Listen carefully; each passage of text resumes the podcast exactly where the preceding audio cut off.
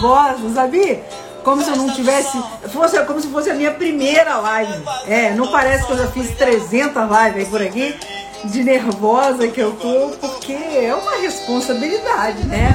Hoje a gente tá aqui é, é, preparando é, o palco para três grandes figuras do vinho brasileiro os reis de Santa Catarina, os três lordes, os três italianos, os três mosqueteiros dos vinhos de altitude. E é uma super honra poder unir esses três aqui. É, no ano passado, é, enquanto eu fazia lives com cada um deles, né? É, eu cheguei a falar, nossa, que, que pena que eu não consigo colocar vocês três juntos aqui. E agora é possível. E aí foi a primeira coisa que eu pensei. Eu falei, eu tenho que unir. Oi, Rogério, querido. Eu tenho que unir esses três meninos aqui. Eles toparam. Toparam na hora, não perguntaram por quê, nem se não, nem porém, não teve tempo ruim. Os três monstruosos, sim, estão aqui hoje para conversar com a gente. E, lógico, nós temos aqui um vinho de cada um deles para degustar, para degustarmos juntos aqui. Então, deixa eu ver quem já chegou aqui. Humberto tá aqui, já vou chamar. Deixa eu ver aqui. Ah, o Saul tá aqui. E vamos achar aqui na confusão aqui. Deixa eu achar o Bacete.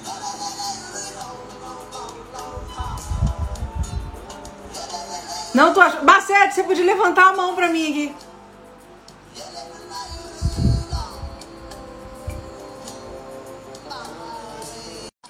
Peraí, tô, colo... tô, tô, tô colocando.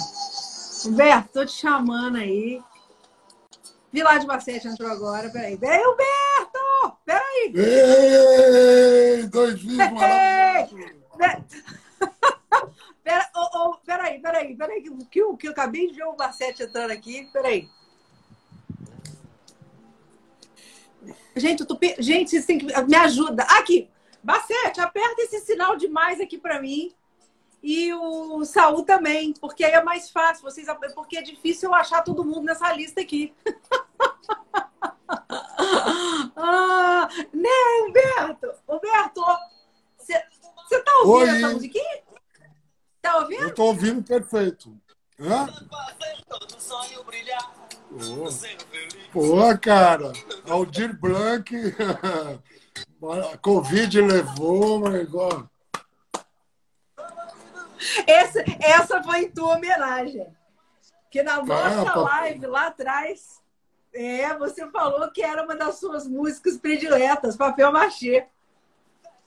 papel machê. Eu lembro quando eu voltei de Londres, eu tava com.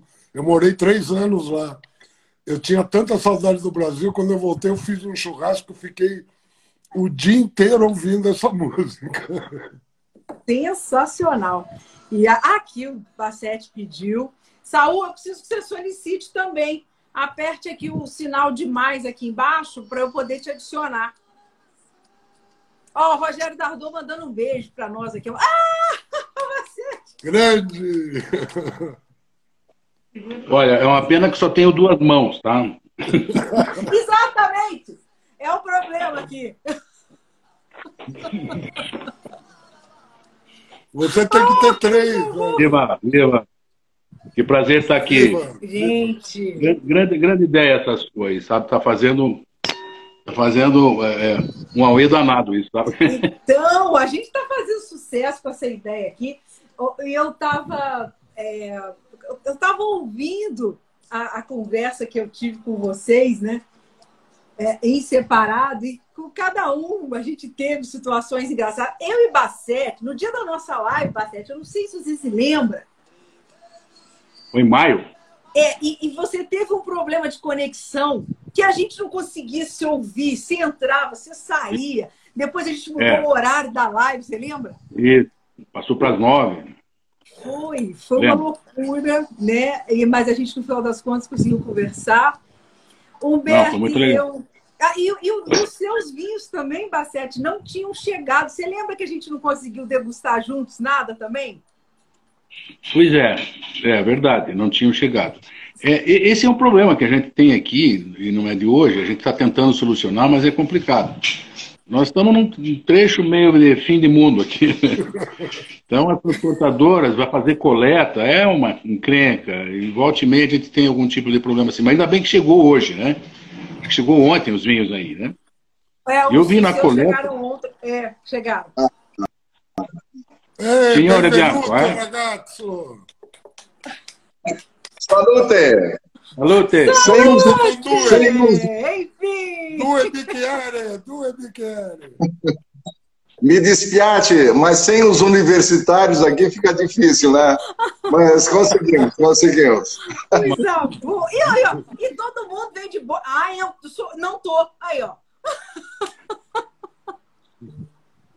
Devia ter mandado um, um vinho. A caixa, né? É, Eu tô, eu tô sabendo, viu, Ana? Eu tô sabendo que o Humberto foi para o centro de São Joaquim hoje, especialmente pra comprar um boné desse. É novíssimo, Eu tava ó. aqui, cara. Eu tive que ir lá comprar. Sensacional. Olha o prestígio. Tinha que ser de boina, as minhas estavam todas em Floripa. Eu corri no centro, no lockdown, mandei abrir uma loja e comprei uma boina. olha, viu só? Sensacional. Vocês estão, então, agora vocês estão parecendo uma gangue mesmo, né? Máfia. Aqueles Máfia completa. Ok.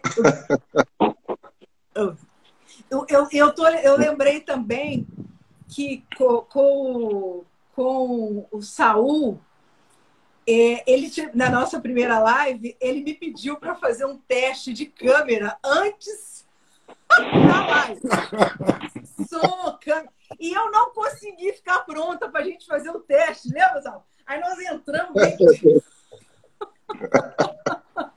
meio de supetão.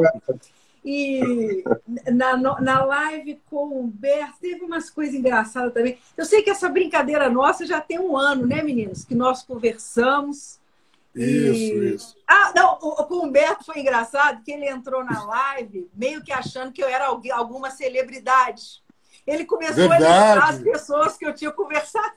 Caraca, você só tinha falado com os ícones do vinho brasileiro.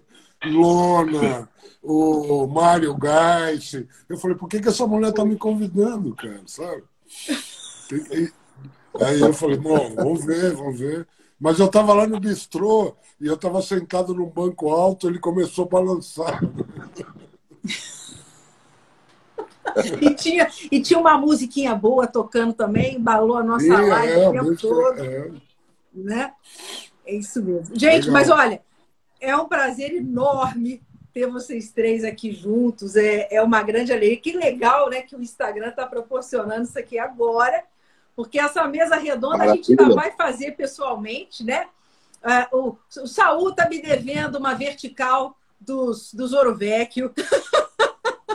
Ah, legal. Tá garantida. É isso garantida. A gente tá. O Humberto já me, já me falou: venha, vou fazer, levo você para a região, a gente vai visitar. Com certeza, eu quero muito visitar vocês. É, vai ser um grande prazer. A gente está nesse, nessa situação, né? Que a gente vai e É. volta, vai e volta, uma situação ainda de muita instabilidade, então a gente vai se virando aqui por aqui por enquanto, né, gente? Verdade. É. É o jeito. Meninos, Mas que a- legal, Ana. Assim, foi, foi uma grande ideia essa sua.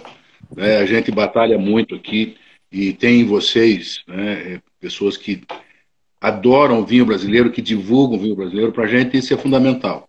né? Então, sempre que você precisar, sempre que você quiser, nós, então, né, os outros nossos parceiros aqui, nossos outros produtores, têm, né, estão sempre à disposição. Se você vier para cá, você prepara bem o fígado, né? Fica uma semana assim, tomando só a água, tá? porque você não faz ideia do que acontece aqui nessas paragens com esses dois italianos aí, tá? Ou com os três, né? Os três, né? Três. É de, é de parar até, até na, na, na, na, na- na emergência de tanto. Não, mas é que como a gente isso. ri muito, como a gente ri muito, isso. Não, não faz mesmo, né? não, e como a gente ri muito, o, o, o, o riso desopila o fígado, né? É verdade. É verdade, é verdade. Meninos, a gente, a proposta, além de reunir vocês aqui, é, foi essa também da gente poder degustar juntos, né? Um vinho de cada um que vocês escolheram para a gente degustar juntos aqui. Então, é, vai ser bem legal a gente poder falar aqui do Roberto. Roberto, eu foi um dos vinhos, Bassete, que eu degustei no Natal. Então é um prazer poder degustar esse vinho de novo com você. Porque nós não degustamos juntos, mas agora estamos tendo, tendo a oportunidade. Mas eu queria que você soubesse que foi um dos vinhos do Natal de, de 2020. Esteve comigo na à mesa, uma beleza, que bom que ele está aqui hoje. O Montepulciano que temos aqui do, do Saul, é, Saul, a gente degustou juntos o 2018, no ano passado. Então vai ser um prazer falar hoje do 2019. Maravilha, fiquei muito feliz de poder estar com ele aqui hoje. E o Pinholo é uma novidade que quando a gente fez a live, Humberto, você não tinha mais o Pinholo. É, tinha acabado, tinha Então, acabado. Porque agora, É. esse daqui tem poucas garrafas, porque eu faço só 1.200, né? Mas sabe o que é legal dessa live, Ana? Eu consegui pegar duas garrafas deles, cara. Esses caras são assim. O mais difícil, o mais difícil foi arrancar a garrafa um do outro aí, né? Fala, velho. Ó, Pão duro, italiano É. daqueles. Tutti Calcamani. Arcamani. Eu fiquei muito feliz de, de estar aqui com o Pior, porque no- na nossa live, Humberto, a gente degustou o seu rosso. Rosso d'Altezza, né? Isso, que é um Sangiovese, maravilhoso. é um corte de Sangiovese, assim, na linha do Roberto aqui, que é bem legal. A Exato. Sangiovese é uma das uvas que a gente tem que investir aqui na região. Ela tem uma adaptação perfeita à altitude. Eu acho que tem futuro, tem futuro. Meninos, vocês.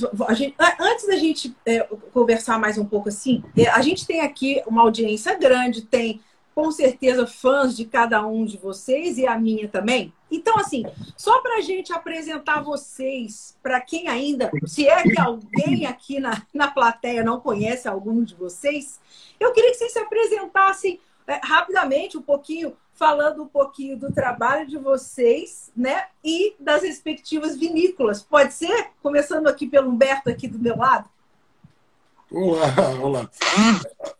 Bom, eu tenho uma é uma proposta de, de sonho, né? De, de construir uma vinícola, de recuperar um legado de família.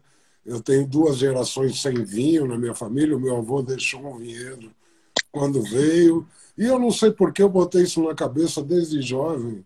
Eu sempre gostei muito de vinho e depois eu, de fazer isso quando eu tivesse dinheiro, né?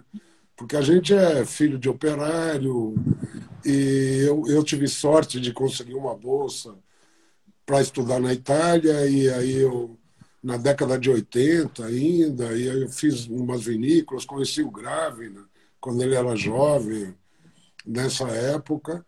E isso ficou na minha cabeça um tempo. Aí, o... Mas tem um mestre aqui que me influenciou, porque a gente trabalhava junto. E aí, o Bianco sempre um cara espetacular e a gente sempre tomou vinho junto. Então eu tinha convicção de que esse era um projeto meu e dos meus três filhos. Quer dizer, eu acho muito legal a gente não ter tradição aqui, porque a tradição começa com a gente agora. Nós somos os primeiros que, que vamos envolver família tal. Isso, é, para mim, me completa. nessa fase de vida, né? Eu sempre digo, né? Depois dos 60, a gente vira. Eu não sou um sexagenário, eu sou um sexadolescente, né? Mas é, é sexalescente, né?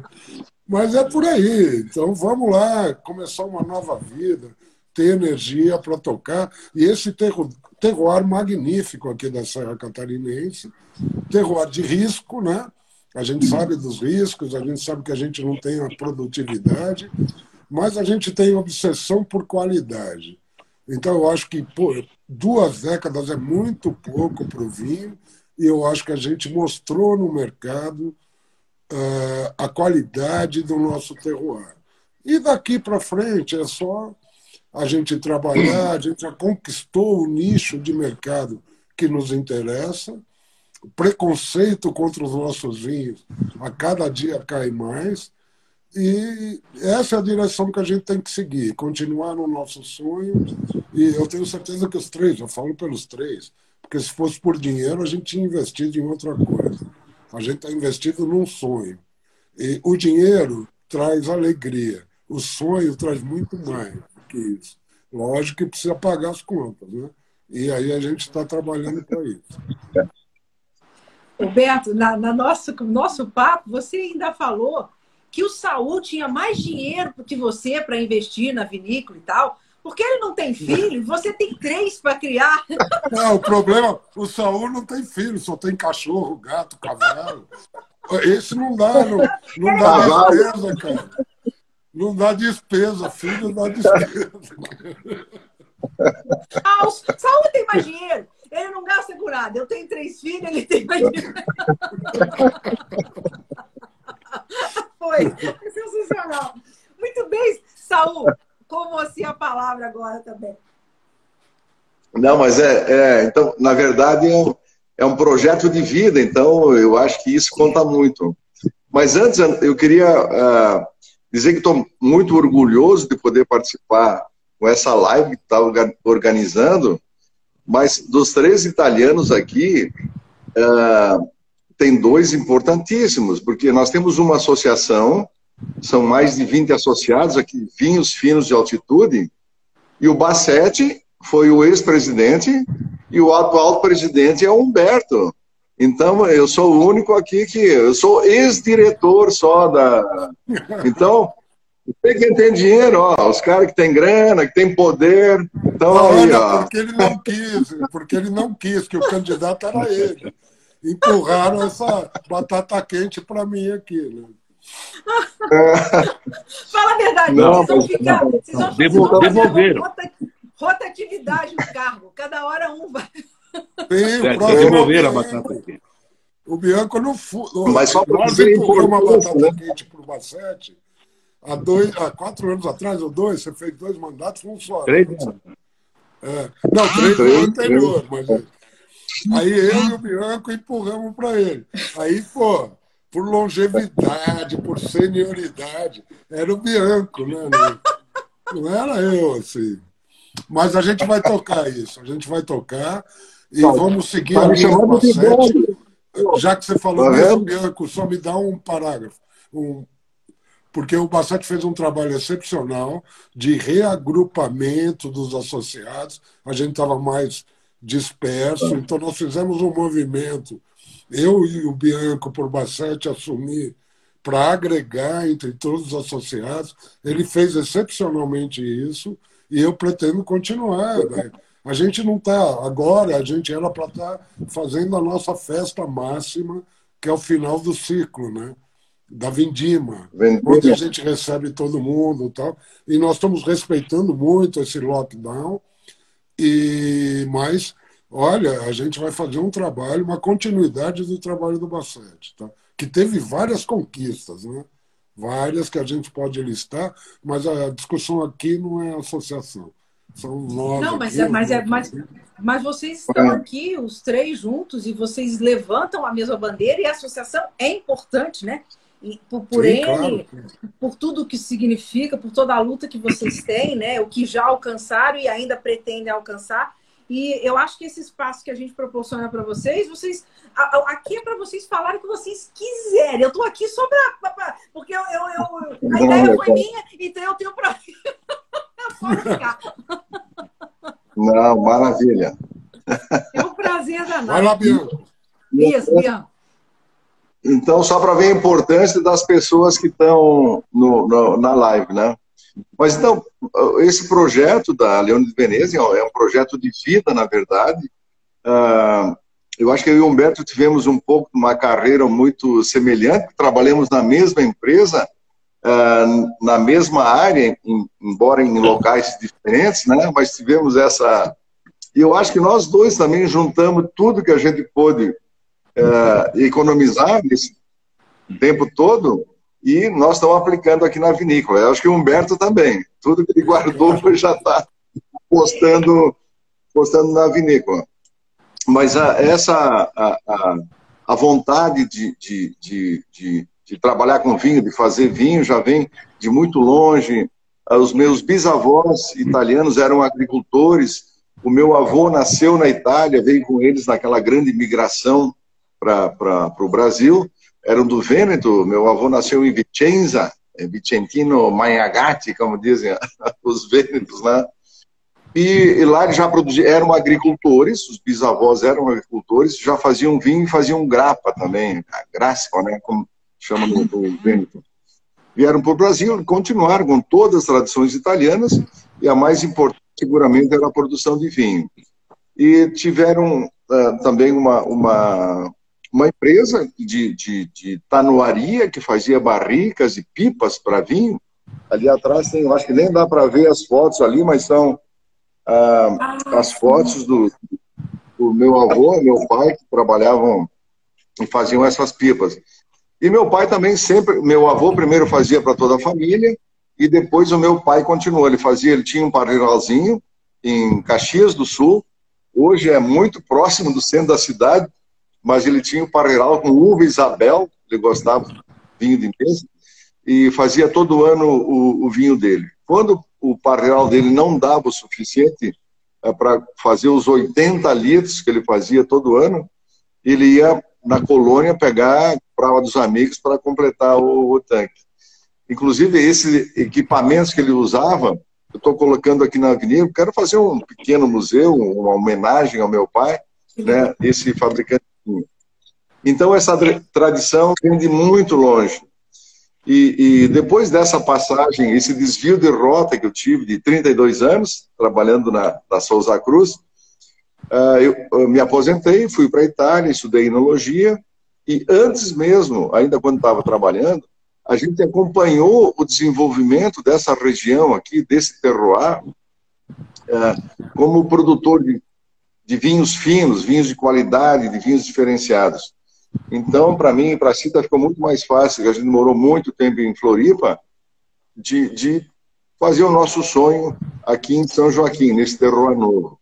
E começamos a procurar, viemos muitas vezes aqui para São Joaquim, uh, aí fomos para a Itália. E quando a gente voltou, a primeira coisa foi procurar uma área, a gente achou essa área maravilhosa aqui, e, e, que a gente tem um terroir fabuloso. E que a gente tem é, vizinhos numa área é, muito pequena. Uh, tem a Vila Francione, Dalturi, o Bassetti, uh, o, o, uh, o, é a Fatoria São Joaquim, lá do Fronza, do do Diego. Exato. É, os vizinhos, tem né? O Domini é. também, então, do lado. E em linha reta Suzinho, também, o Humberto é muito próximo. Tem um, um terroir muito legal. E aqui montamos o, o nosso projeto de vida. Né? E aí, pelo fato de ter estudado enologia na Itália, faz uma consequência escolher as variedades italianas né? que a gente tem aqui hoje. Legal. Então, esse é um, um resumão do, do, do, do nosso projeto. Do projeto, boa. E agora um pouquinho do, do, do Bacete, com a Vilade Bacete. Pois é, eu sou, eu sou descendente de três de, de, de bisavós italianos. Do Marque, os Pioli e do Trento, os Bassetti. Tem parte da Calábia também, que eram os Cesários. Né? Meu, avô dizia que era, meu bisavô dizia que ele era descendente de César, porque tinha um narigão enorme. Né? Então, ele disse que isso era típico do, do né? E o outro bisavô, que era, era um austríaco do sul do Tirol. Então era, se confundia com a Itália naquela época. Né? É, e acabamos nos encontrando, todos acabaram se encontrando aqui no Brasil, gerando né, uma, uma, uma família de descendentes italianos de diversas regiões. Meu avô fazia vinho, meu avô tinha uma vinícola, meu avô era um agricultor, é, ele não vivia da agricultura, ele fazia agricultura por paixão. Ele era um minerador, tinha mineração no Paraná, e fazia agricultura, mas ele fazia maçã, uva. E naquela época, é, meu avô produziu azeitonas, oliveiras, numa região perto de Curitiba, estou falando de 50 anos atrás, 60 anos atrás. Então ele era um visionário para aquela época. Ele fazia um vinho, né, que, ele, ele, que era a forma que você tinha naquela época de conservar o que você produzia. Se colher a uva, tinha que comer ou fazer doce, ou fazer suco, ou fazer vinho. E ele fazia doce, suco e vinho. Aliás, minha avó fazia o doce e o suco, ele fazia o vinho. Né? É, eu tive meu primeiro contato, assim, de verdade, com vinho aos 10 anos. Né? Foi, assim, um contato bastante intenso naquele momento. Né? E aí ficou essa memória. Né? Meu avô tinha mandado o, o funcionário dele, o italiano, fazer engarrafar determinados vinhos. E o italiano mandou os filhos, né? que a família inteira naquela época era aquela coisa de italiano, era um italiano chamava Zampieri. Não sei de que região da Itália que ele era, ele é muito caprichoso. E a gente foi engarrafar, naquela época se engarrafava na mangueirinha, né? Você puxava e punha na garrafa, puxava e punha na garrafa. E pediram para eu fazer esse trabalho difícil de puxar do garrafão para pôr na garrafinha. Umas duas horas depois eu estava sem reconhecer ninguém que estava comigo, porque cada puxada você dava uma golada. Então foi um contato assim, bastante intenso, meu primeiro contato com vinho, porque até aquele momento era aquela, aquele hábito de, de se tomar o vinho como suco. Um dedinho de vinho, água e açúcar, né, que a gente tomava, não era sempre, mas acalmava as crianças, eu acho que eles faziam por isso né? dava um soninho, você dormia super bem a noite toda. Então a relação com o vinho começou aí. Depois eu segui um outro caminho, né? De, de, eu sou engenheiro químico, fiz muitas atividades. Não trabalhei na Souza Cruz, mas fui cliente deles durante 40 anos. Caramba! Já faz tempo que eu já não sou mais cliente, sou só amigo agora. e aí veio essa ideia, né? Eu tinha uma editora na época, tinha, fazia parte de uma editora, eu fazia um livro, livro sobre regiões turísticas do Brasil. Porque o Brasil vendia é, cocar de cacique, que não tem, inventavam é, berimbau nos pontos turísticos e, e cartão postal. E eu comecei a fazer livros para vender para os turistas. Então fiz Foz do Iguaçu, Rio de Janeiro, fiz é, Fortaleza, é, Natal, fiz vários. E o meu projeto era fazer, o meu próximo projeto era fazer um livro sobre o Vale dos Vinhedos que estava começando, estou falando de 2000 isso. E fui lá visitar para ver, ok? Fui lá para visitar como, como é que, que, que vai, como é que, que, que eu vou fazer esse livro, como é que eu vou fazer esse livro, né? E resolvi visitar as vinícolas pequenas e as grandes. Visitei duas, na verdade, uma grande e uma pequena, e me encantei com a atividade de novo. E fiquei imaginando que o Brasil poderia ter é, algum cantinho que tivesse condição de fazer um vinho é, diferente. Eu acho que nisso eu herdei alguma coisa do meu avô. Meu avô plantava, estou falando, plantou os vinhedos dele, implantou os vinhedos dele em 1948, 49, em espaldeira. Não existia falou, espaldeira. Não existia isso no Brasil. Ele fazia isso porque era assim que se fazia na Itália. Então, é, é, essa, essa percepção de, de, de busca de qualidade foi uma coisa que ele conseguiu me passar né? Porque a gente naquela época era, era desengaçadeira, né? Era criançada sentada desengaçando as bagas para poder moer e fermentar. E era fermentação natural, não tinha levedura para vender no boteco da esquina. Você tinha que deixar a viúva ver o que era. Né? E aí veio vindo para uma região que já tinha alguns produtores, né, por pesquisa mesmo, é, e acabei conhecendo essas pessoas maravilhosas, né, que o Saúl e o, e o, Humberto fazem parte, e acabamos criando essa associação no sentido de poder nos dar suporte, no sentido principalmente de divulgar, porque é uma região pequena, aliás, é uma região grande, com pequenos produtores, ou produtores de poucos vinhos de excelente qualidade. Não tem ninguém que não venha para nossa região e não diga que os vinhos de todos são muito bons. Tá? Isso dá muito orgulho para a gente. Fui presidente da associação, fui fundador da associação em 2005, na primeira fase da associação, depois ela mudou. Fui o terceiro presidente e agora, por assim, insistência do Humberto, não vou contar quantas garrafas nós tomamos no dia que ele me convenceu, mas foi, foram algumas. Né? Aí depois eu achava que era a vez do Bianco também, mas o Bianco disse, Então. não, não é minha hora. Eu Falei, bom. Falei, Conte, tá aqui a batata quente, meu. Vai você, depois eu te ajudo. Se for preciso, a gente vai. O que nós precisamos fazer, na verdade, é, é mostrar que aqui o que a gente faz é amor, é paixão, é, é, é ter vontade de fazer o melhor sempre. Nós não somos melhor que outras regiões. Nós somos melhor que nós mesmos todo ano. Sim. Ano passado, uma safra muito fantástica. Esse ano, uma safra muito difícil. Tem que ser bom vinho também esse ano. Ah, a safra é boa? Não sei, o meu vinho vai ser bom. Eu tenho que dar um jeito de que ele fique bom sem fazer é, química, sem fazer. Eu sou químico para não fazer química. né? É no campo mesmo vai selecionar, produzir menos, cuidar mais. Né? Todo esse esforço, e que é o que o Conte e o, e o Bianco fazem. O Bianco, quando eu esteve morando na Itália, me falou de um, de um italiano que fazia vinho. Eu acabei descobrindo que tem Bassetti fazendo vinho em vários lugares. Aí ele me indicou, eu fui lá visitar o, o...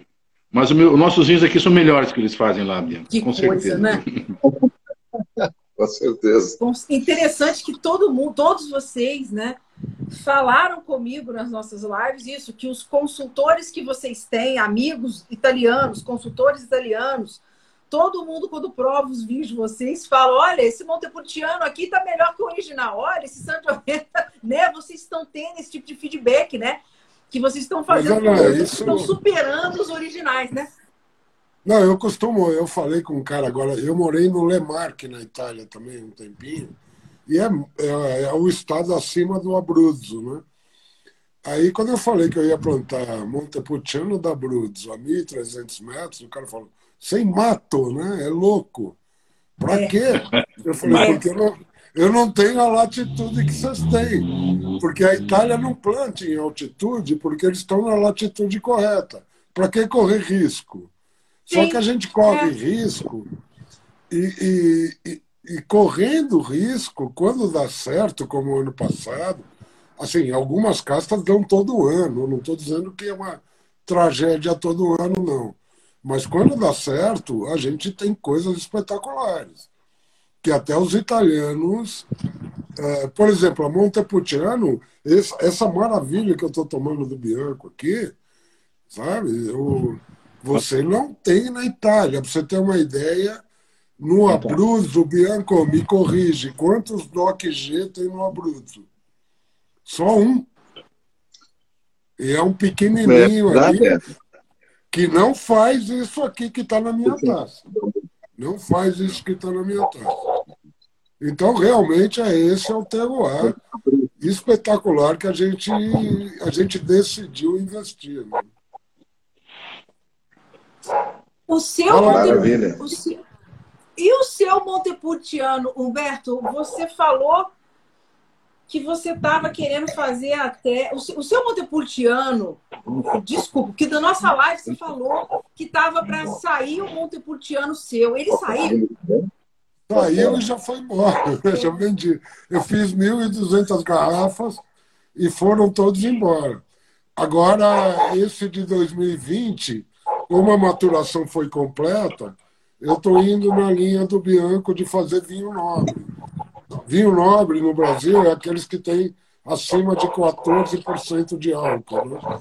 Pô, eu, eu não sou um cara que, que tem que ser integrado, tem com a fruta, com a acidez. Mas quando a gente consegue um pouco, a gente tem que chamar de vinho nobre. Tá Pô, esse, esse aqui que eu estou tomando é vinho nobre do Bianco. Ele Sim. tem 14,3 e você não sente absolutamente nada de álcool nele. Ele está totalmente integrado, um alcaçuz no final de boca, frutas, uma explosão de frutas, a barrica super discreta, bem trabalhada, no estilo italiano. Parabéns, viu? O negócio, é o, negócio é o seguinte, eu não vou conseguir vocês falar, eh, ouvir vocês falando mal um do vindo do outro, né? Isso não vai Não, não acontecer. vai não. Depois eu falo do Sangiovese e do Massete aqui, que é uma preciosidade. Não, nós vamos, nós, vamos, nós vamos falar de um por um, quero falar. Eu quero saber, eu quero saber de vocês o seguinte. Há quanto eu sei que, que o Conte e, e o Bianco, Saul e o Humberto têm aí esse, esse histórico, né? Eh, De, de, de algum tempo de amizade, de conhecimento, né? Então eu queria saber de vocês isso. Há quanto tempo vocês se conhecem? Há quanto tempo vocês são amigos? E como é que foi essa, esse, esse início de amizade de vocês? Não, ah, com o Humberto foi eh, Souza Cruz. Nós tínhamos a, a mesma assinatura na carteira de trabalho, né? Então, eh, eh, eu comecei antes na Souza Cruz, antes que o Humberto. Eh, comecei como engenheiro agrônomo. No último semestre da faculdade, a Souza Cruz estava precisando de dois engenheiros agrônomos. Aí todo mundo foi se inscrever e tal. Pô, eu também. E foi um dos que acabou passando. E então comecei minha carreira ali como engenheiro agrônomo, né? E trabalhei primeiro na área agrícola mesmo, na, na, na- na- atividade mais rural, e depois passei para uma outra área que era ah, chamada de assuntos corporativos. E o, o Humberto, depois ele pode detalhar, mas ele veio como engenheiro de alimentos para uma área de, de um centro de pesquisas que é fabuloso, que é da Souza Cruz e depois acabou, acabou migrando para essa área também. Só que eu também morei, eh, trabalhei nessa área ah, no, no Rio de Janeiro, morei quatro anos e pouco no Rio, e depois voltei para a área, para a área agrícola, mas sempre dentro dessa área. E aí que a gente se conheceu, o perto, e aí tivemos uma afinidade muito grande. Não, O vinho foi o, o eu principal o elo de ligação. O Bianco era responsável por uma fazenda da Souza Cruz, que ele, como agrônomo, em Santa Cruz do Sul. E eu tinha voltado Santa da Cruz. Inglaterra como cientista, eh, fiquei três anos lá. Aí me jogaram um abacaxi de gerenciar uma área que se chamava Fume e Saúde. Você imagina que, que, que abacaxi. Tá né? brava. Aí Fumo eu e fui saúde. conhecer, fui conhecer Desafio, desafio, né? E o Bianco fez um almoço lá com vinhos. Os vinhos que ele selecionou. Você lembra, Bianco? Foi aí que eu te conheci. Nós sentamos naquela mesa da fazenda da Souza Cruz, nem voltamos para É, exatamente. E aí foi uma amizade aí de 20 anos. 20 anos. E o Bassete. O Bassete Agora Deixa eu fazer mais um parênteses cara aqui. que- Deixa eu fazer um parênteses aqui. Ah. É, eu conheci o Bianco por um caminho completamente diferente. Ah. 94, 95, 96, eu trabalhava com comunicação. Ah. E eu tinha um projeto na empresa que eu trabalhava, uma, uma agência de publicidade, na verdade, que eu fazia parte, eu tinha parte uma sociedade. E fui apresentar para o Bianco. O Bianco era responsável pelo marketing ambiental da Souza Cruz naquela época, morava em, em Blumenau. Blumenau. Ele, ele não lembrava de mim, mas eu lembrava dele, porque eu fui lá apresentar um projeto para ele. Né, e fui lá em Blumenau, disse, não, vem aqui e tal, me atendeu muito bem. Não comprou o projeto, mas me foi muito educado, me atendeu direitinho. Não, Não vem-. É, mas- seja, eu não lembro. É. agora. Mas é dessas coincidências da vida, né? Sim. Depois nós acabamos nos encontrando aqui, né, em São Joaquim, e aí eu acho que o Conte veio por uma influência importante do Bianco, e para nós foi fantástico, que o Conte tem uma paixão e, um- e uma vontade de fazer as coisas assim, né, é, bem feita. O Conte é superlativo, o Bianco também, eu acho que a gente está criando uma região né. Eu tenho só uma variedade italiana, mas é, faço com a mesma paixão. Quero ter mais, eu quero ter Montepulciano também, quero ver se planta em breve. E sei lá, tem outras, outras, outros caminhos para a gente juntar Não, essa raça. Não, a gente, É. a nossa opção foi castas Mesma- italianas, né?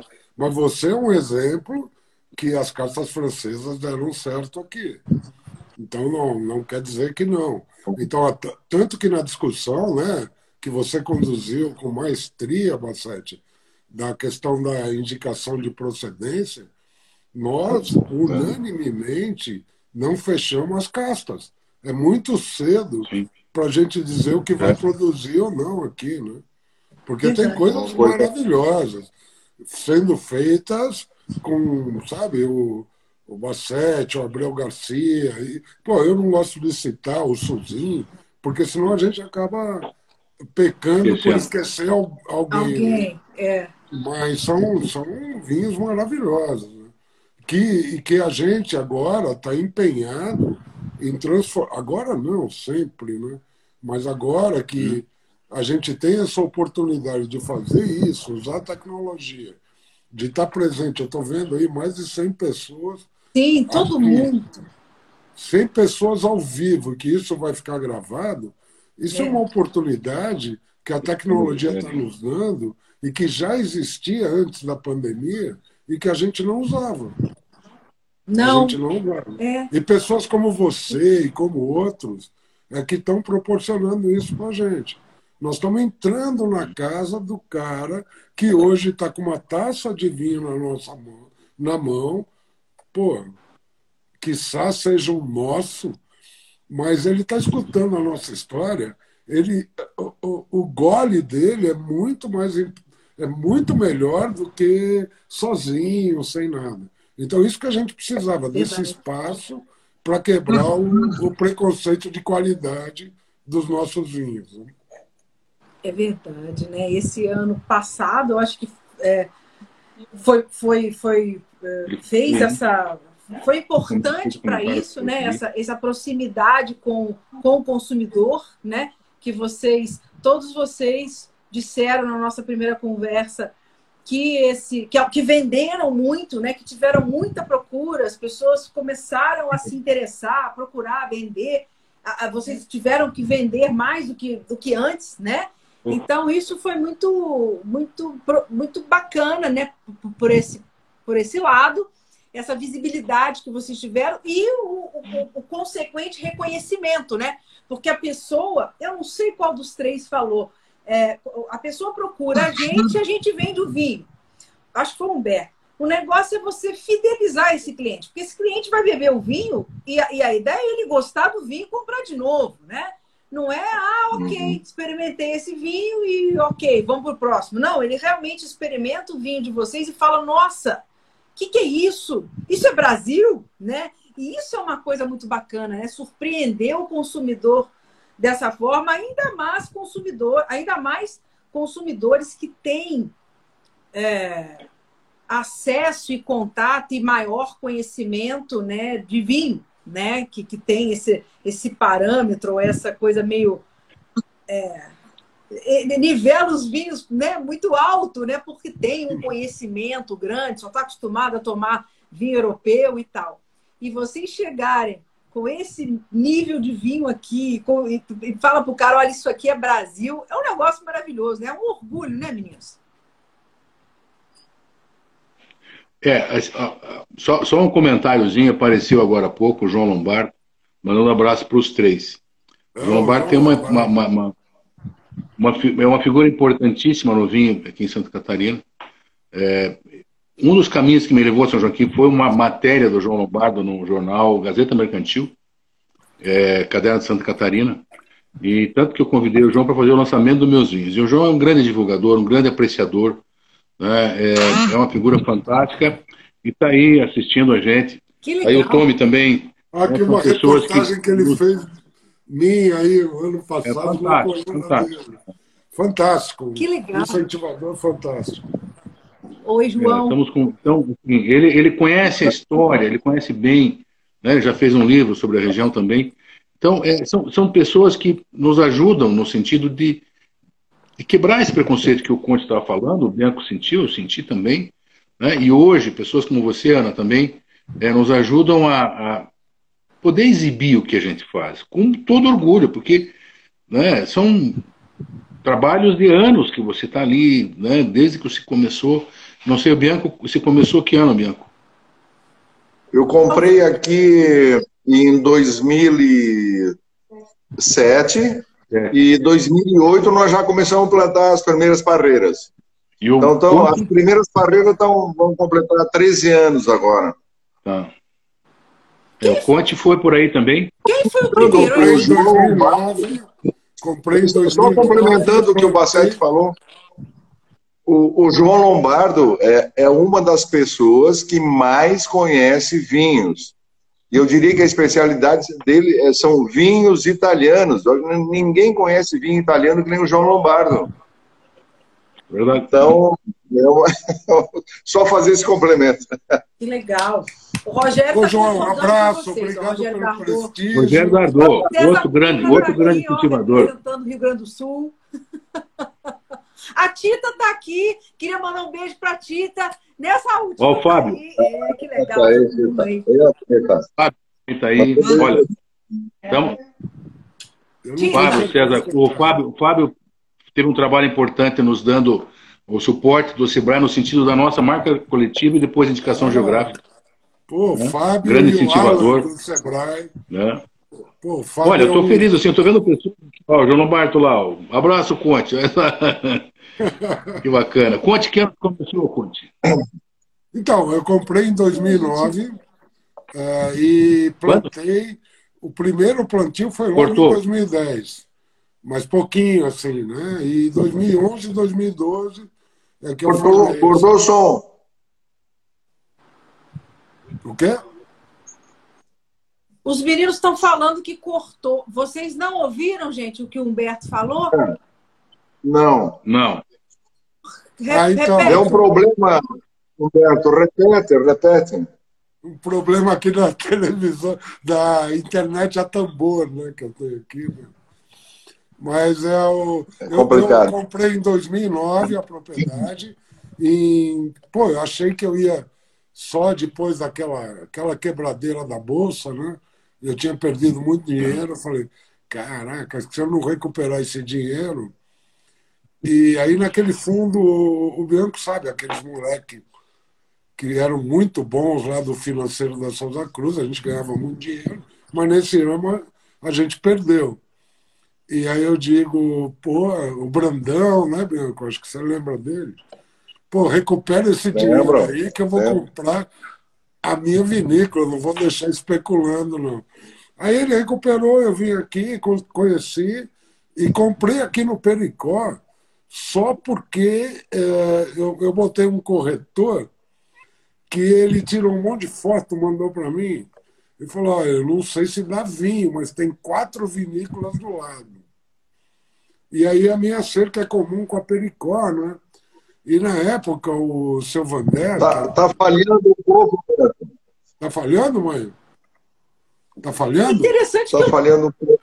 Eu tô ouvindo o Humberto bem. Interessante. Para É? mim não tá falhando. Eu Acho que é a tua do tambor. Deve ser tá aqui, então. Deve ser aqui que tá falhando. Então, aí eu. Aí eu, pô, vou escolher Pericó tal. Eu vim aqui, tinha tudo errado. Longe do asfalto, acesso ruim. Mas sabe, eu sou muito de intuição, né? Então eu cheguei aqui e fiquei apaixonado pela sua terra. Eu vi que tinha duas cachoeiras. Eu não pensei nem na uva, né? nem no vinho.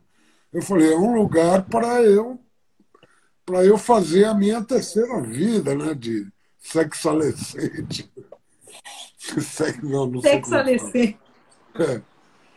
E aí. Ó, só- só comprei dar uma noção, depois- Só para dar uma noção, uma vez eu fui visitar o, o, o Conte a cavalo. A cavalo, a cavalo. Caramba! Cavalguei, cavalguei o dia inteiro para chegar lá. Ele não estava. É, eu estou isolado aqui. Eu estou isolado de todo mundo aqui. Mas eu gosto muito dessa terrinha aqui. Gosto. E eu acho que é um outro, é um terroir muito parecido com o deles, mas é um microclima bem legal. Assim. O que eu acho legal é que eu nunca tive granizo. Então eu não preciso, em 10 anos, eu não preciso cobrir vinhedo. Isso já é um investimento muito menor. né? Então a Ô, gente Humberto, vai, vai o, seu pro- tocando. o seu problema é javali, né, Humberto? É javali. É, tem javali, tem lebre, tem graxaim. Você quer animal? Ah, pô, esses caras do Ibama deviam vir aqui e ver quanto eles comem de uva. Cara, sensacional. Vocês têm, é, to- os três falaram, né, que, e a gente sabe que o problema de vocês maior, assim, eu acho, é a, é a tal da geada, né? O, o Saul, ano passado, teve- teve- passou aperto com geada, né, Saul? Esse, esse ano foi muito difícil mesmo. Nós tivemos duas geadas tardias, uma no final de setembro e uma quase meados de, de outubro. Sabe, é uma época que já não era mais para ter geada, né? Então, a, a gente recorre a todos os recursos, né? Eh, Compramos dois caminhões de serragem, faz montes de serragem no meio. Compramos 300 latões daqueles de tinta, enchendo com serragem, eh, colocando óleo diesel para fazer fumaça, para esquentar. É é uma coisa assim terrível. E ficando até às 5 horas da manhã, cuidando do fogo para fazer fumaça. Então, é uma coisa assim incrível mesmo. E aí pega especialmente as variedades que são mais precoces. As mais, as mais tardias não têm eh, tanto problema porque elas não brotaram ainda, né? Mas as precoces é muito complicado. Esse ano a gente teve duas lutas assim muito árduas. Felizmente a gente conseguiu salvar muita coisa ainda com esses recursos. E, mas nem sempre se consegue. Um, um, uma noite e não tinha, não estava previsto tanto frio assim, Eu me lembro. deu uma geada negra. A geada negra é aquela que ela vem com vento, então o, o- o- não fica branco o solo, né? E, e ela é mais prejudicial que a geada normal. Então pega mais nas baixadas. É um, eu, eu diria que aqui, dentro do- do- da condição do nosso terroir, essas geadas tardias é, é o maior inimigo nosso para combater, para a gente ter volume de produção, ter qualidade. Com certeza. Vocês, é, nesse processo né, de, de, de, começar a fazer vinhos e, e, e até hoje, vocês têm o hábito de se ajudar? assim? Vocês procuram uns aos outros na, na hora de, de, de tomar alguma decisão? Ou pelo menos no início, vocês já faz, fizeram isso? Hoje ainda fazem? Já fizeram alguma coisa em conjunto? Um vinho juntos, por exemplo? Posso falar? Pode. Bastante. O que- o que- Fala, Marcelo. é, nós, nós, nós três, pelo menos em outros, somos muito abertos. A propriedade do Bianco está aberta, do Conte está aberta, a minha está aberta. Você quer perguntar alguma coisa, está aberta. Nós já fizemos, eu acho que quando eu fui presidente na primeira vez, o Conte, acho que era técnico, diretor técnico, ele fez um, um, um seminário técnico fantástico. E eu acho que a gente tem que voltar a fazer isso, porque na verdade o que acontece? Nós temos uma atividade muito intensa no dia a dia. É muito mais fácil quando você só faz vinho. Quando você começa a vender vinho, fica tudo muito mais complicado. Né? Porque é, é fazer, você tem, ah, terminou a colheita, fermentou e tal, você tem dois meses lá sossegado, né? arrumar o vinhedo, dar férias coletivas e você pode. Não, nesse momento você tem que estar vendendo vinho, que é uma coisa ainda no Brasil pouco consumida, muito pouca. Né? Mas a gente tem, tem buscado, com o apoio do Sebrae, trazer. Nós, nos primeiros anos da associação, nós fizemos simpósios internacionais. Nós trouxemos o presidente da OIV, que era, que era um português, que era o, era o Bian- Bianchini de Aguiar, Bianchi de Aguiar. né? Trouxemos a, a diretora de turismo da Alsácia, trouxemos a Jusceline Perrat, que é a maior autoridade né, de paisagem vitícola do mundo. Então, é, essa, a, a- na nossa região tem um suporte importante, eu acho que é importante falar, deixar, a Embrapa, o IPAGRE, o SEBRAE, a Universidade Federal, com esse suporte da gente estar num patamar realmente elevado de qualidade né, e buscar é, é, fazer com que a gente, lógico, como disse o, o, o, o Conte, são mais de 60 variedades. Né? Qual é a região que tem um vinhedo de Pinot Noir do lado do Cabernet Sauvignon? É, poucas regiões do mundo têm isso. Né? É, eu ia apresentar na live uma, um Sauvignon Blanc parecido com o que faz no norte da Itália, mas não é uma uva italiana, então eu optei pelo Sangiovese. Né? Mas a gente tem um terroir aqui que é, pode tudo. Sim. Tá? E a gente Isso, tem que se isso. ajudar no sentido Ir É. lá ver, Bianco, como é que você está fazendo o teu Montepulciano? Como eu fui lá com o Conte, o que está fazendo? O que está fazendo? Que poda você usa? Né? Quanto você deixa? Qual é produtivo? E está tudo aberto. Eu acho que tem que ser assim. Porque uma região não cresce sozinha, ela ela precisa do apoio de todos. Né? Nenhum produtor faz uma região. Todos nós vamos fazer essa região e temos feito, na verdade, basta ver a quantidade de pessoas que estão aí acompanhando. Né? Eu vejo algumas, algumas falas aí, eh, alguns comentários fantásticos sobre a região. A região equivale. Né? Nós não temos, eu já disse, acho que outra live que eu fiz com você, Olha, Nós- assim, Bassetti, só para complementar, né? eu acho que nós temos um privilégio de ter acesso à tecnologia hoje e de compartilhar isso. sim, A gente não tem um relacionamento concorrencial. A gente não Sim. tem. sim, A gente se ajuda. O, o, o Bianco me direcionou muitos vinhos aqui na tipicidade e tal. A experiência do Bassetti me serviu como empresário, como, sabe, para encarar isso de uma Sim. forma diferente. E nós temos um privilégio no Brasil por a gente ser. Nós não somos do novo mundo do vinho. A gente é do novíssimo mundo do vinho. Verdade. Se você vê, se você vê o tesão, desculpe a palavra, mas um entusiasmo dos garotos de Bento que estão se formando, dos garotos de Urupema que trabalham para mim, eu abro estagiários todo ano. A, a menina Maikele, que trabalha com, com o Bianco, se você O vê a Bianco. energia dela nos vinhos, tal, a menina que está aqui comigo, a Camila agora, o Henrique que saiu, são garotos de menos de 30 anos que estão encarando o vinho, que vão levar esse vinho na vida profissional deles inteira. Então a gente tem uma, uma perspectiva muito legal, muito legal, muito. Olha, eu não sei se os enólogos brasileiros são os melhores, mas que são os mais entusiasmados com vinho, eu não tenho dúvida disso. Sensacional. Olha, eu vou encomendar um vinho do trio, tá? Se vocês não fizeram um vinho juntos ainda, vão fazer em minha homenagem e ele vai chamar os três mosqueteiros.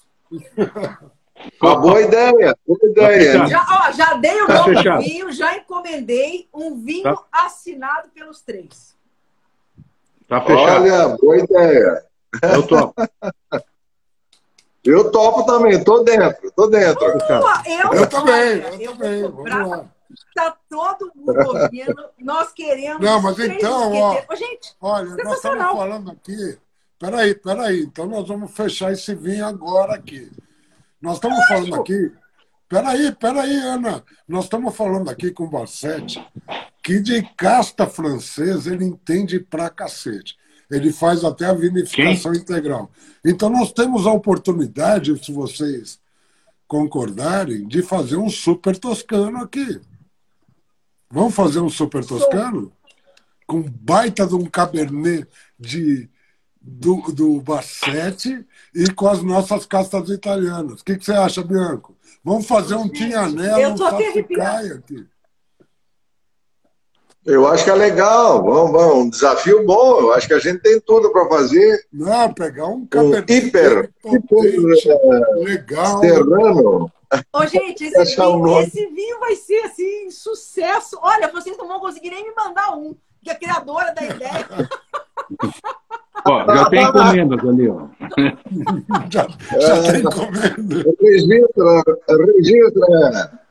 Tem, tem que patentear, a ideia é tua, hein? Ah, eu vou querer pelo menos participar do lançamento. Vocês me chamam. Não, Olha, Ana que não, não, você vai ideia, apresentar- Eu vou vai- ficar vai- muito feliz.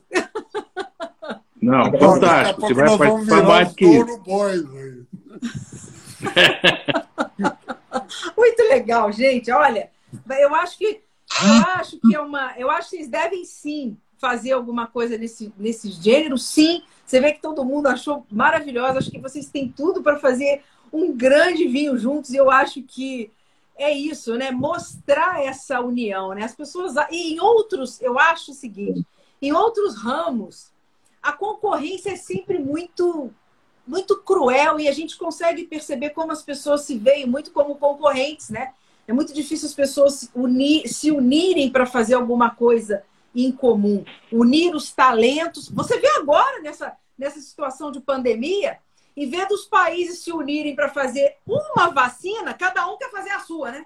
Aí fica esse samba do crioulo doido, que é o negócio é ganhar dinheiro. Enfim, o ser humano tem uma ideia muito tosca das coisas, né? Então eu acho que vocês três são é, os, os, os, os os mestres ideais para mostrar que no vinho isso é diferente, que a banda toca diferente, que vocês três maestros conseguem fazer um vinho juntos e vai ser um grande sucesso. É, é não tem como, não tem como dar, dar errado um negócio Olha, desse. Não, o Pablo, o Pablo sugeriu um nome. Em vez de Super Toscano, vai ser o Super Serrano. Super Serrano. Super Serrano. Super Serrano dos Três Mosqueteiros. Né? É isso aí. Três Mosqueteiros é o nome, vai ser o Super Serrano. Boa. Vinho fino Super Serrano. Super Serrano, uma legal. nova denominação de ah, Olha, gostei da ideia. Gostei da ideia. Gostei. Vamos fazer. Vamos fazer, vamos começar a trabalhar amanhã isso, tá? Vamos, vamos ser, vamos ser. Eu vou cobrar. Muito bom. Agora, fantástico. Eu acho, eu acho que a gente pode falar desses, dessas, dessas, dessas maravilhas que a gente está tomando aqui, né? Que o pessoal está curioso com esses rótulos que vocês trouxeram. Então, eu acho que seria legal cada um apresentar um pouquinho o seu próprio vinho, falar um pouquinho do processo de, de, de, né, de produção desse vinho, antes da gente falar aqui das notas e vocês comentarem uns vinhos dos outros aqui. Então, Humberto, vamos lá. Começa com o seu pinholo. De gente. novo eu aqui, cara? É, vamos, Bom, você tá vamos lá. Cima, mais velho. Bom, essa aqui é um. Na verdade, olha, esse vinho aqui, eu tenho que dar todos os créditos para essa casta. É pinholo, né? Eu, quando eu tive na Itália com o Bianco, ah, não sei, há uns 5, 6 anos atrás, né, Bianco, que nós fomos juntos. Aí nós. Seis anos. Seis anos. E, e eu já tinha escolhido a Pinholo por influência do Gravner, né? Que foi um cara que me influenciou muito no vinho, né? Mas ele é muito radical, não dava para chegar aqui e fazer a proposta do Gravner. Porque eu, eu já é pequeno, com vinhos alternativos, a gente não chegaria.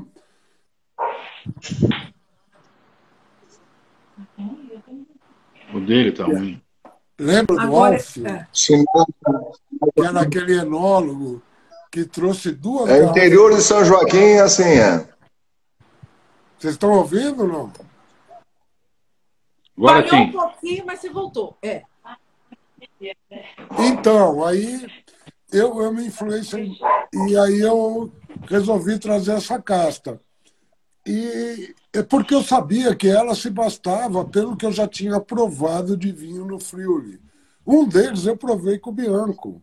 Eu não sei se ele lembra, na nossa visita em Valdobiadene, que o, aquele álbum, aquele, aquele enólogo alternativo levou lá na, na, na casa. Orgânico, biodinâmico. É, biodinâmico e tal. E ele trouxe duas garrafas, uma de pinoneiro e uma de, de pinholo. Aí eu, cara, eu comprei essa uva, o Gravner faz. Aí ele disse, é, pois é, o Gravner aqui está expandindo. E nós tomamos aquele vinho, nós, eu, você, Pascoal, Bianchi, e aí falamos, cara, que vinho maravilhoso. E eu falei, cara, eu fiz a escolha certa. Agora, como trabalhar esse vinho, eu não tinha informação nenhuma, Bassete, nem Bianco. Era assim, ah, o vinho cinco anos não dava um cacho, não dava nada. E aí, quando ele deu, em 2015, foi a primeira safra esplendorosa. Aí ele veio parecendo um pinot, com casca grossa, baga pequena, você fala, pô, esse vinho dá uma alta extração, né? É, tem pouco líquido, muita casca, vamos fazer um potente. Que isso é o que a gente faz quando vê no campo. Cara, aí ficou um vinho excepcional, tá? E aí, esse é o vinho que vocês estão vendo aí. A barrica é, não é para marcar. A barrica é para amaciar o tanino, para polimerizar o tanino. Eu não gosto dessas palavras muito químicas, difíceis, não, porque a gente está com 100 pessoas vendo aí que não entendem, né? Mas aí é um tanino fino, que não machuca a tua gengiva. E, e, e o que eu gosto desse vinho é a pegada dele, a pegada de frutas negras, explosão de frutas, mas não só fruta. Aí vem um. E não está no terciário ainda. Quando chegar no terciário, sei lá o que vai dar porque eu não consegui nunca provar esse vinho no terciário. A gente bebe tudo antes. Mas ele tem um retrogosto que é importante, que eu estou vendo aqui que na Serra, a nossa diferença na Serra, pela acidez e, e, e pela complexidade dos nossos vinhos, o que a gente tem que apostar é na persistência. É em boca, é em boca. Nariz é muito bom, mas é, quando você consegue é, perceber que o nariz, que a boca corresponde ao nariz, é muito difícil achar isso no vinho, né? Então, é isso. Eu acho que o nosso vinho. Eu, eu sou muito empolgado. Né? A cor é, é uma cor, um rubi intenso, sabe? Ele é casca grossa para isso mesmo. E é um vinho que eu estou super feliz de fazê-lo. Né? Agora, vocês é que me dizem o que vocês acham aí. Depois eu vou falar do, do de vocês. Isso, meninos. Saul, comenta um pouquinho esse vinho do, do, do, do Humberto. Não, já, já começando pela cor, dá para ver que é uma cor fabulosa, tem uma, uma um rubi bem interessante. E, e, o, e os aromas é uma coisa que uh, não se acha aqui nos vinhos nacionais. É, é, é uma coisa incrível. Algumas especiarias, uma fruta exótica no, vinho tinto, dá para sentir isso muito claramente. Na, vocês sentem o tal do alcaçuz no pinholo aqui dele? Né? Licorícia. Ele cada se sente. Licrícia, licrícia. Aula de italiano eu tive com Saúl. Licrícia. Tá vendo? Mas que negócio é esse, licrícia? Depois eu ver que quando eu era guri, tinha aquelas balas de alcaçuz, né? Pretinha, assim. Pretinha. É isso. Ele tem, mas tem uma, uma, uma, fruta bem interessante, tem especiarias também. Eu acho que tem um equilíbrio muito bom também. É, e, e, eu diria, é um vinho único. É um, um vinho único. Acho que só Humberto tem o um pinholo aqui, ele tem que tratar de joelhos, tem que caminhar de joelho no, no vinhedo para para cuidar dessa, dessa uva. Eu dá esse vinho fabuloso. Salute. Salute. Bacete, e você? Conta pra gente. Eu, tô, eu, eu olho as lágrimas. É, é, normalmente as lágrimas não são tão coloridas. Esse vinho tem lágrimas roxas, assim, lágrimas. Mas o primeiro impacto, assim, o que me impactou nesse vinho foi sangue. Ele tem, assim, é, é um vinho sanguinolento, é um vinho. É, eu acho que é difícil você domar esses taninos é, com antes, deve ser escolher barrica, tudo isso deve ser um trabalho bastante interessante de fazer. Ele tem uma pegada fantástica. Acho que ele deve, daqui 10 anos, 5 anos, sei lá, ele vai ficar um, um, uma coisa assim inesquecível, porque é, ele está nervoso na boca, ele está tá com aquela coisa assim.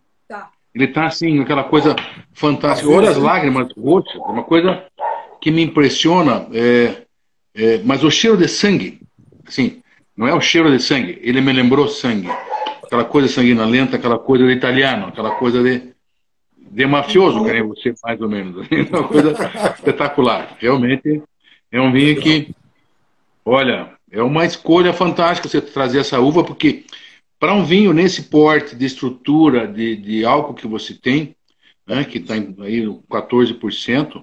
A acidez é fundamental para que ele tenha uma evolução, para que ele seja de fato, né? No momento, eu tô, assim, nós estamos tomando dois vinhos 19 e um 17. É, eu acho que os nossos vinhos, eles, a gente não tem tempo de deixá-los, nem dinheiro para ficar guardando um, um, barracão de vinhos. Mas com certeza a evolução deles é fantástica.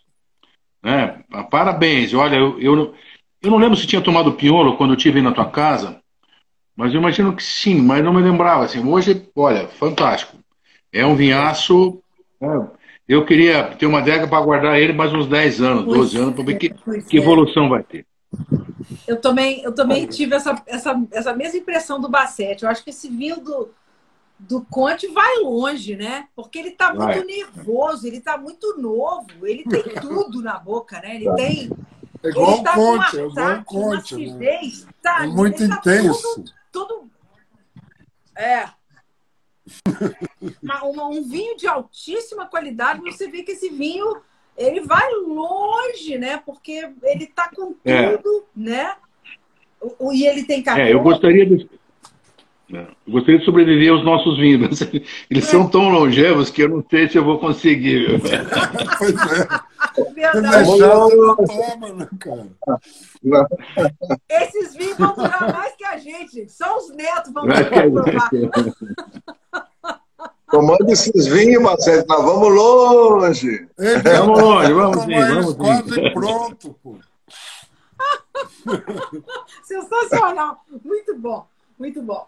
E você sabe que eu usei o Coravim nesses vinhos, porque eu fiquei com medo de abrir todos, né? Aí eu, eu tenho aqui, usei.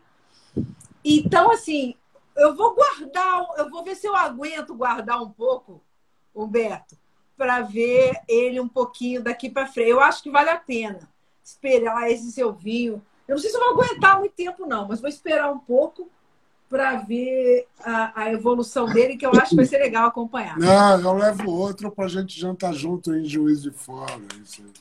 Ah, Puri! Combinado, então vou beber. Toma tudo. Muito garante, bom. garante, toma tudo. Eu vou, então pronto. Mas se bem que, eu, gente, eu estava ouvindo a live, eu, eu, hoje eu estava ouvindo vocês, né? E na live com o Humberto, todo vinho que ele falava, eu falava assim pra ele: Ah, eu quero, manda pra mim. Nossa, eu quero. Eu fiquei igual a pedinte, pediu todos os rótulos. O pior que ele não mandou, não. Não mandei? Não mandou. Pão duro. Italiano pão duro. O menos, o menos pão duro é o Bassete, tá? Bassete é o menos pão duro. Bassete manda logo uma cara. Olha, Bassete, olha, já agora, agora eu fiz um. Muito bem. Aqui vamos com Montepulciano agora, Saul. Manda abraço. Montepulciano. Bom, a, a, quando a gente come... quando comecei a plantar aqui, eu tinha uma, uma série de recomendações até de amigos lá da Itália, quais uvas seriam mais adequadas aqui para a região. Eu acabei plantando um monte de variedades. No total foram 26 variedades. No início, algumas até tinha uma meia dúzia que não era italiana, mas todas as outras italianas.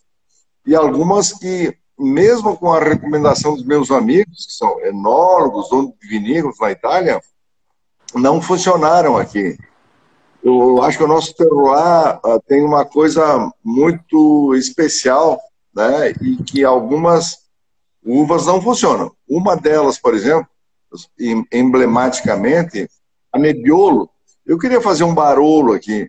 Você falou. Mas em oito anos nunca teve uma safra legal de, de, de, de Nebbiolo. Então, é uma que foi cortada e enxertada.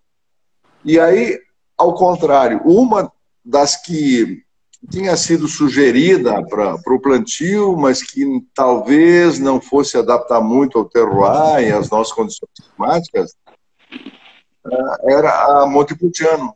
E que está se mostrando hoje uma uva muito interessante, que pode ser um potencial, eu acho, muito grande aqui. É uma uva que, na, na no campo, ela se mostra muito importante, ela é muito tardia, é a última que a gente colhe. nós já colhemos em, em abril, meados de abril, essa uva com. E, e o ano passado, por exemplo, que a gente teve um clima fabuloso, ela ficou super madura. O, o álcool uh, chegou a 15,3, natural, com taninos maduros, né? Então, é uma uva que está se mostrando muito importante aqui para a região. E a gente, então, capricha muito né, nessa uva. É, é, essa resistência que ela tem, que permite essa maturação boa dos taninos também, e uma, uma fermentação um pouco mais longa, para poder fazer uma extração muito legal, e, e é o que está aparecendo nesse aqui. A cor rubi bem intensa, ele sempre tem, principalmente quando jovem, esse aqui é 19, ainda para a estrutura dele é bastante jovem, né? Mas eu acho que ele já está muito pronto para o consumo também. Mas é um vinho que tem uma longevidade muito grande. Então, uma cor muito interessante.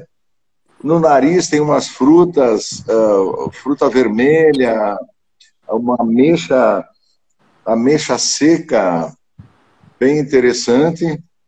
Uh, o, esse está com 14%, de, uh, 14,2% de álcool, mas ele não aparece, está muito bem equilibrado.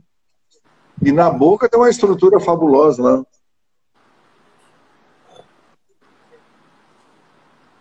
Muito corpo, estrutura, uh, aparece muita especiaria.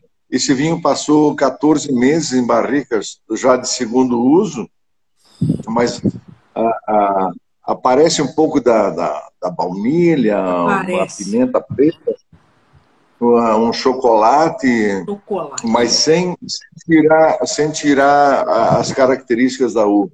Né? E uma acidez ainda muito vibrante, bem equilibrada, né? que com um final de boca com taninos maduros, um final de boca longo, né? e que permite harmonizações assim incríveis com pratos com temperos fortes, com muita gordura, né?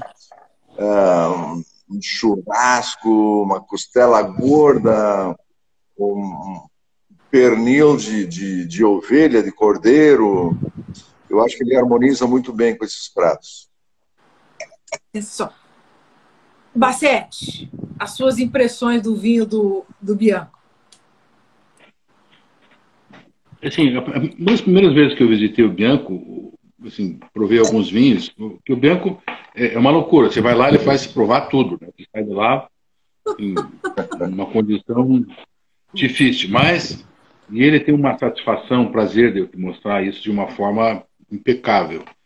E me impressionou o Monte Pulciano já.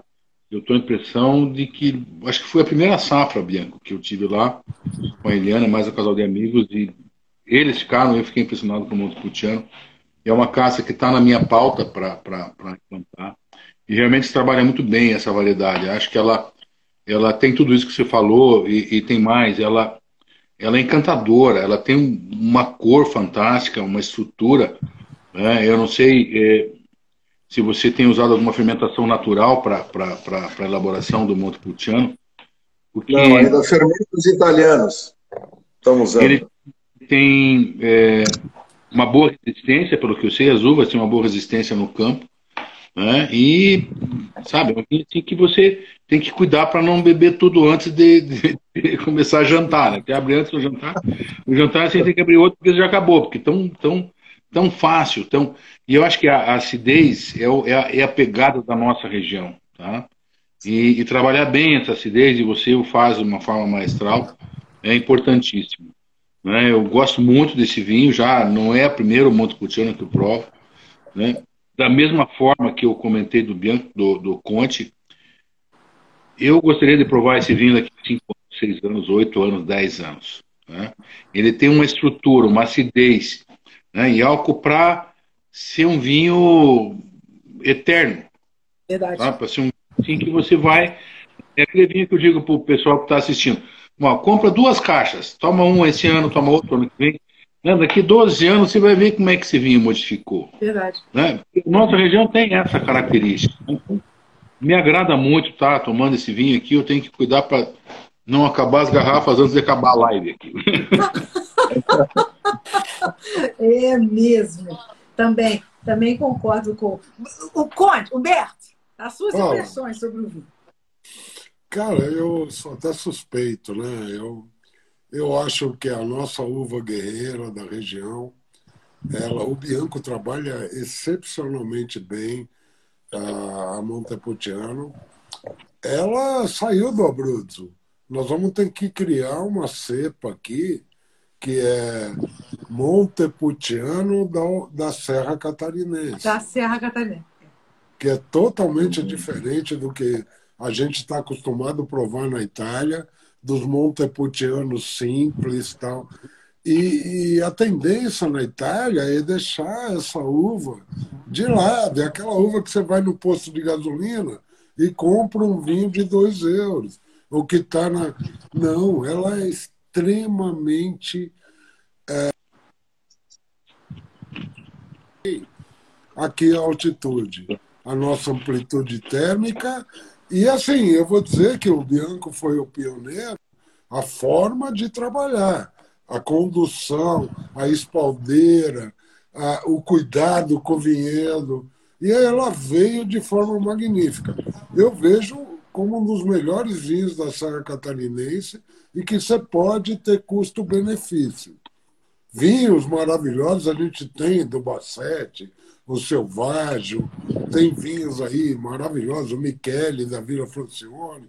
Não vamos deixar de citar, vou deixar de citar alguns mas um vinho produtivo como a Montepulciano, eu digo, se você trabalhar bem o vinhedo, Bianco, quanto, quantas toneladas você tira por hectare dessa guerreira? É, é toneladas é, é até difícil, mas eu, eu dou a quantidade por planta é? para conseguir 2 quilos, 2 quilos e meio por planta, é uma quantidade muito boa às vezes até ela, em determinados anos, dá 5 é. quilos por planta. Daí tu tem que fazer o desbaste para ter um equilíbrio entre a superfície foliar e a, e a, produtividade. E ela permite fazer isso. Pois é, então é isso que eu quero, eu quero colocar aqui, que eu fui influenciado pelo Bianco para trazer Montepulciano, e eu tenho Montepulciano e estou muito feliz por isso eu acho que é a Montepulciano é aquela que um dia vai viabilizar os empreendimentos aqui da Serra, pela qualidade desse vinho que está se apresentando aqui. É uma vinha, é uma uva resistente, uma uva que tem produtividade e que está vindo de qualidade. Não é vinho de entrada. Tardia, né? Para escapar das geadas. Escapa porque é tardia ela Você... tem um problema de, de míldio lá atrás, mas se tratar direitinho, ela não, ela não, não tem problema, porque a carga, você tem que controlar a carga dela. Mas, pô, eu vim aqui para falar desse vinho maravilhoso, não da planta, né? Olha, o que eu, se eu pudesse, eu tomava Montepulciano todo dia. No dia a dia. Que eu não preciso de um vinho especial nem nada. Um rubi intenso, um nariz, cara, de. de aí você falou. De cinema. Vermelho, é um. Ah, eu vejo amora, framboesa, né, assim, e. E, e ameixa, eu adoro esse cheiro de ameixa no final. E aí. A preta, eu acho que é a parte. Hum. Na boca, Olha que delícia, ele, ele realmente reafirma tudo que a gente sentiu no nariz e vem mais coisa aí. Vem assim. Quem é que falou de. Alguém falou uma coisa diferente aí. Mas eu estou sentindo uma coisa diferente que eu não consigo explicar. Ele tem persistência. Ele, ele fica. É, ele não, fica... Tem persistência, tem. É. Mas na boca, quando você engole, tem uma para um lado que você falou, que eu não, não lembro, esqueci. Mas tá cortando desce, um pouco. Uma coisa é. animal, não é animal de estábulo, não. Ele desce com uma. Ah, sei lá, o que eu estou falando aqui. Uma estrutura, uma estrutura, corpo. Interessante. Eu vou Vocês sentem mineralidade nos vinhos de vocês? Aí é o Bassete. Nos que é brancos, principalmente. Nos brancos, eu acho que nos tintos, eles têm tanta estrutura que praticamente a mineralidade não aparece. Mas nos brancos são muito interessantes. Essa, eu acho que esse, o terroir, essa base que nós temos aqui de, de, de basalto antigo, eu acho que dá uma certa mineralidade. Tem. Eu acho mais nos brancos. É, é, mas eu acho que esse seu Montepulciano tem um pouco isso. Talvez seja isso até que o, que o Humberto está sentindo. Um pouco, sabe, um pouco Não, dessa, dessa coisa não, meio não, que é não só- eu- explica, que Eu passa não um pouco sei, por eu essa. não, sei, não consegui traduzir o que eu senti aqui.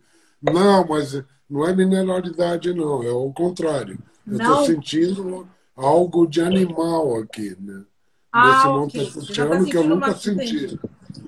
É uma coisa muito legal. E não é estábulo, não vem com esse negócio de preta tal. Não, não é isso que eu estou sentindo. É, é, porque senão tá cheio de sommelier assistindo aí, já É, vai dizer aí tem já vai preta logo. no livro. É, é. É, é, não é isso, não. Eu tô- que me fora. Estamos Falando, falando, É um engraçado, eu não sinto brete, não. Eu sinto no Montepulciano muito desse especiado que o Bianco falou, essa, essa coisa da baunilha, chocolate, é, é, lavanda, tem até um floral lindo nesse Montepulciano dele aqui também. Isso, isso, isso. isso. É, especiarias, As especiarias, aparece muito. Não, tudo né, que eu- com canela, é uma, Tudo que eu senti é bom, cara. Eu só não, con- não tô conseguindo identificar, desculpe. É, Amanhã Não, eu falo é para você. É isso aí, é isso aí. Agora vamos deixar então. Agora, agora o Dado vai falar um pouquinho do Roberto. É, agora Pois é, é, eu, tinha, eu tinha meu projeto, nós, nós começamos o projeto em 2005, um, com o que se indicava, né? Você começar cedo, às vezes, se paga a pena de, de, de ir na iniciativa né, de terceiros, e a gente começou, existiam cinco uvas que eram recomendadas para São Joaquim, que era Merlot, Cabernet Sauvignon, Pinot Noir, Sangiove, é, Pinot Noir, é, Sauvignon Blanc e Chardonnay. Só não plantei a Chardonnay. Mas aí comecei a ver que a região podia ter outros potenciais. Aí tive um- uma, uma procura de um amigo, que aliás é- é- era. Bianco, você conheceu o César, meu irmão, né? Claro, claro. O César é uma pessoa fantástica, está tá comigo na vinícola. né? Meu outro irmão não, não quis continuar, o César continua suportando e apoiando. E o César trouxe um amigo que queria plantar, queria que eu fizesse vinho para ele. E falei, pô, mas que vinho você quer? Ah, não sei o vinho que eu gosto de beber. Eu falei, vou fazer um, vou fazer Sangiovese para você. Sangiovese? Que vinho que faz Sangiovese? Então, faz Sangiovese. Ou faz Sangiovese ou não faço. Então tá, faço Sangiovese. E o César assim, me apoiou assim, não, então tá bom, veja o que você quer fazer. E a gente implantou, na verdade, naquele ano, acho que foi 2009, dois hectares de Sangiovese. A muda veio por um caminho, eu não sei exatamente como, mas ele veio através de uma empresa do Uruguai, que o Brasil tinha dificuldades de importação dessa variedade. A É, Sangiovese eu tem uma a Beach Plant, né? é, quantidade enorme de clones. Qual que é melhor para nossa região? Qual porta-enxerto? Olha, a- as combinações, se pegar matematicamente a quantidade de clone, a quantidade de porta-enxerto, dá mais de um milhão de variedades de plantas que você pode ter. E a gente foi selecionando com o tempo aquelas plantas que nos davam o melhor resultado, não só na qualidade do vinho, mas na formação do cacho. Né? O Sangiovese tem algumas características de cacho com duas asas, é, até uva branca veio no meio. Você olha a folha, parece Sangiovese, daí fica uma uva branca. É uma coisa assim, fantástica que o Sangiovese que mandam para cá, eu não sei qual é a seleção que eles fazem, e a gente acabou é, implantando esse vinhedo numa região com patamares, uma boa exposição solar, e, e desde 2013, o nosso primeiro Sangiovese, a gente buscou é, dar uma fruta madura. O álcool varia de 13 a 13,5, dificilmente sai desse, desse padrão. Maturação, a gente busca chegar na densidade ideal. Com... O álcool, para mim, é secundário. O álcool, na minha, na minha vinícola, o álcool é secundário. Importante é, importante é a densidade, você ter né, vinho que tem equilíbrio. É, e como eu vejo, a gente fez diversos cortes para ver, ela se expressa bem sozinha, é, tem uma maturação, ela, ela, ela varia de ano para ano, é a uva que mais eu tenho dificuldade de colheita. Às vezes é a primeira tinta, às vezes é a última. Ela tem um ciclo, às vezes, é, é diverso das outras. É a única variedade que eu trabalho com poda em cordão esporonado, que é você manter como base e podar né, em cima. Todas as outras eu uso a Guyot, que eu renovo o ramo produtivo. Uhum. E na Sangiovese, porque esse processo de Guyot sempre antecipa um pouquinho a, a maturação, e a Sangiovese eu mantenho nesse padrão, porque ela é uma incógnita, é uma uva que você tem que lidar com ela ano a ano. Tem ano que produz bem, o ano passado produziu muito bem, esse ano tem menos fruta, tem uma dificuldade, porque eu uso a Sangiovese, é, hoje eu estou usando, uso padrão no rosé, pela acidez fantástica que ela dá, é uma acidez assim, suculenta, ela parece no rosé, parece no tinto também. Né? É, e ela me dá um 15% do material. Ela me dá no tinto essa suculência que deixa chegar a uma maturação né, mais longa, mais lenta. Tanto que é, o meu Sangiovese, nós estamos tomando aqui a safra 17. A safra 18 eu engarrafei no final do ano. A 19 está na barrica ainda. Eu normalmente deixo dois anos em barricas de segundo, terceiro e quarto uso, para que ela tenha tempo e menos impacto do carvalho. Eu não quero que o carvalho esconda essa, essa fantástica, esse fantástico aroma que ela tem, essa leveza, essa, essa questão. Então é um vinho é, que eu faço ano a ano, não tem assim um padrão e a gente vai lidando, né? No ano passado eu colhi junto com o Cabernet Sauvignon, que é uma coisa extremamente rara. Normalmente o Cabernet é a última, a Sangiovese é a segunda ou terceira tinta. E esse ano ela foi. Está tá igual, eu estou lá ainda para colher na nossa vinícola o Syrah, o Sangiovese e o, e o Cabernet. Não sei qual que vai antes. Estou cuidando. O clima deu uma melhoradinha agora, sabe? Foi um ano difícil. Mas estamos com tempo seco, boa insolação, temperatura legal. Acho que a gente vai ter vinhos memoráveis novamente. Que legal. Então, Bianco, fala do Roberto pra gente. Vou pôr aqui embaixo. Tem que entrar de novo. Não, vou pôr aqui embaixo. Pega o, pega o controle, pego, eu vou levantar um pouquinho tá? e vou pôr o, o carregador aqui embaixo.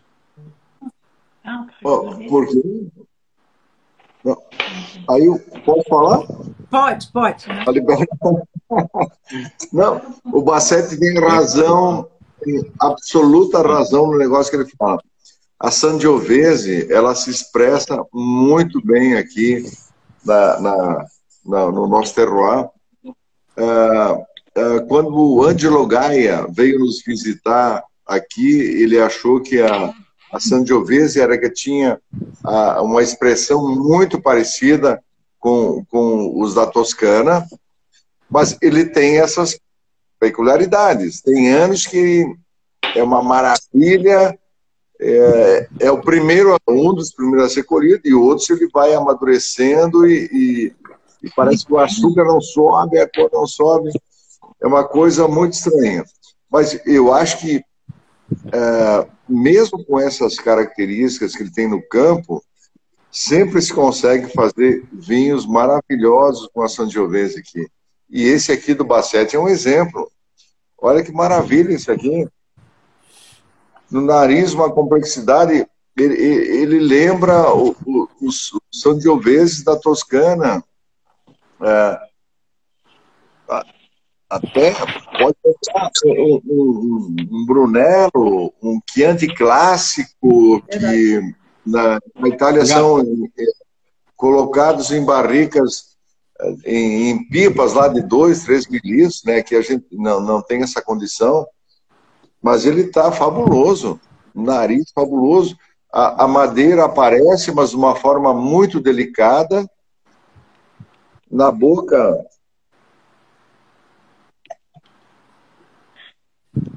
aparece uma expressão muito interessante. É, não tem aquele corpo, aquela estrutura, mas lembra, lembra um Sangiovese da Toscana e um frescor muito elegante.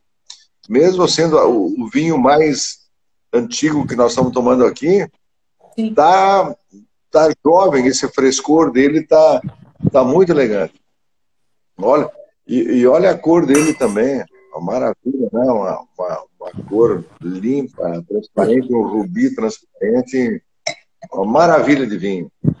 Isso aqui para harmonizar com a pasta chuta de pomodoro, maravilha, tem que tomar de joelhos.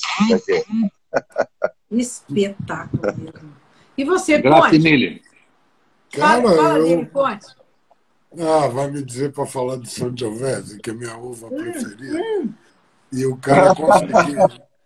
É suspeita, é suspeita. Né? Ah, sacanagem, cara. O, o, o Bassetti conseguiu botar isso na minha taça. Porra, cara. O Bianco falou aí de Toscana, Brunello. Não, não. Essa proposta do Bassetti, para mim, é outra. Ele tem que conversar com o Marquês de Antinori. Ele está fazendo um Chianti clássico. Ele está fazendo um Chianti clássico. Madeira longe, muita fruta, muita fruta. E ele, ele conseguiu pegar numa safra boa, que ele diz, a Sangiovese é teimosa, né? Ela um ano vem, um ano. Mas essa aqui está excepcional. Adorei. Fruta vermelha, é tudo que um, um italiano quer de um Chianti. E quando ele é muito potente, sabe o que o italiano, fa o italiano faz, Bossete? Bota é. uva branca dentro. Pra, é, pra, a gente não fala. Assim, é um... deligar, dele, é, delicado e com a potência legal. Puta, esse é um puta São Giovese. Desculpa o Graças Emílio. Obrigado. Valeu. Impressionante, né? E, cada, e ano, eu... cada ano o Sangiovese é uma luta. Cada ano o Sangiovese é uma luta. É uma. É, é, olha, ah, nós trabalhamos com o Sangiovese. É uma uva que ela. Os cachos são lindos. Se olhar um cacho Sangiovese, se apaixona pela uva. É. E eu tenho um problema porque meu Sangiovese fica na passagem, porque tem um passeio pelos vinhedos na vinícola. E tem um lado ali onde o pessoal para para fotografar e comer as uvas. Assim, mas não pode comer as uvas, já vinho. Não pode! Faz, faz parte, faz parte. Faz parte. Estou perguntando a safra. Esse é 2017, é. né? E, e, e, é o que a 17. gente. É, o 2017 do Bassete é o mais velhinho, entre aspas, que a gente está tomando. O, o, o Montepulciano do, do Bianco é 2019, o Pinholo do Conte também é 2019. Isso. O único 2017 que temos é esse. Só que foi o que os meninos falaram. Esse aqui parece que foi feito ontem, de tão novo que está ainda, né, Bacete? Tudo vivo. Frescor, acidez. O frescor, essa estrutura de, de, de fruta. Ainda a estrutura, a estrutura tânica dele ainda é. Né? É, é um menino que está novo ainda, né? É, ele também. os três vinhos aqui, a gente está falando de vinhos que ainda tem, que vão durar mais do que nós, né, gente? Muito, mais que nós, com certeza. Eu acho que quando a gente. Infelizmente, fala, não. Viu, Ana? A gente não quer mais. Fala, quando a gente fala de Sangiovese, é, o sangue de Jove, né? É, não, a gente. Sangiovese é alegria. Na Toscana é alegria. É a uva para proporcionar alegria, não é para meditar, não é para fazer nada. E o Bassetti fez um baita vinho aí, com harmonizações e tal. Mas se não fizesse, A Sangiovese é aquela que proporciona alegria ao povo. É verdade. O, itali- o italiano É. tem muito isso, né? O vinho é simplesmente uma, um produto para trazer alegria e para acompanhar sempre. O, o italiano valoriza muito a, a comida, né, meninos? Então eu acho que eles pensam Para muito nisso. prazer. né? Aquele, Né? aquele vinho Prazer. do prazer à mesa, né? Você comendo alguma Isso aí, isso né? Então É, é, é sempre alegria, ou soltar a língua, ou sentar. E, olha, é o que a gente faz, né? O que a gente faz aos italianos. Né? Eu tô, Eu- eu lembro- tô me eu lembro- divertindo muito aqui hoje. sensacional. Eu também. Eu tô me divertindo muito. É, O que eu digo, o que eu digo é que nós, nós três e outros da nossa região, eh, foram atrás de uma região para fazer um vinho que a gente gostasse, que a gente pudesse fazer um vinho bem feito, que fizesse diferença para a gente. Outras regiões foram formadas no Brasil, principalmente no Sul, que o, o italiano foi para lá. O italiano tem uma ligação com vinho de sangue. É uma coisa eh, fantástica essa relação do italiano com o vinho. É, eu brinco, né? Porque eu, eu via na, na casa do meu padrinho italiano, eu ia almoçar com ele, ele almoçava com vinho e pão. Qualquer comida que ele comia era vinho e pão. Não importa se fosse uma carne, se fosse macarrão, se fosse. Ele comia macarrão com pão. O pão e o vinho sempre estavam presentes na mesa dele. Né? Então eu brinco assim: se a gente pegasse o, o Conte, o, o, o Bianco e eu, vocês vão ficar lá no deserto do Saara. Nós vamos fazer vinho no deserto do Saara, pode ter certeza. Mas vocês vão para a Lua, nós vamos fazer vinho na Lua. Não dá para não ficar com vinho. Em qualquer lugar É nós vamos é fazer vinho. Bom, melhor. Se não for bom, nós vamos tomar igual. entendeu? É verdade. Não, lógico. Não, porque tem toda essa frescura do vinho, mas ninguém fala do barato do álcool. né? O álcool dá um barato que te relaxa, que, que te faz É, um é. monte de coisa. Por Não, isso que a gente muito mais bonito. Bacete? Bom demais. Muito bom. Muito bom. Meninos, eu queria saber um pouco de Eu tenho aqui umas perguntinhas, aquelas minhas. Eu tenho ainda umas perguntinhas ah, daquele estilo que eu sempre faço, mas eu queria saber de vocês das novidades que vocês têm aí para o mercado e como é que tá a safra 2021 para vocês aí em Santa Catarina. Hein, Saul, como é que tá? Começa você a falar disso pra gente. Ah, bom, a- a- é- essa safra começou um pouco difícil para nós, com aquelas geadas inicialmente. Tivemos uma seca que tá muito e a gente teve umas três semanas ali, final de dezembro, janeiro, que deram uma certa preocupação. E, de certa forma, prejudicaram também ou anteciparam a, a, a colheita das uvas mais precoces.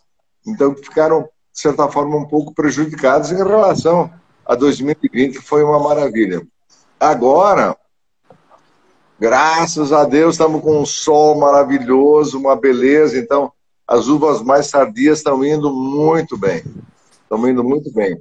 E acho que vamos ter uma belíssima safra para essas uvas mais tardias, as nossas aqui, a Montepulciano, a, a Lianico, eh, que é uma das poucas uvas que a gente tem, a, a Nero, a, a, a Refosco, que a gente colheu ah, na sexta-feira, colhemos a Refosco, que está muito bonita também.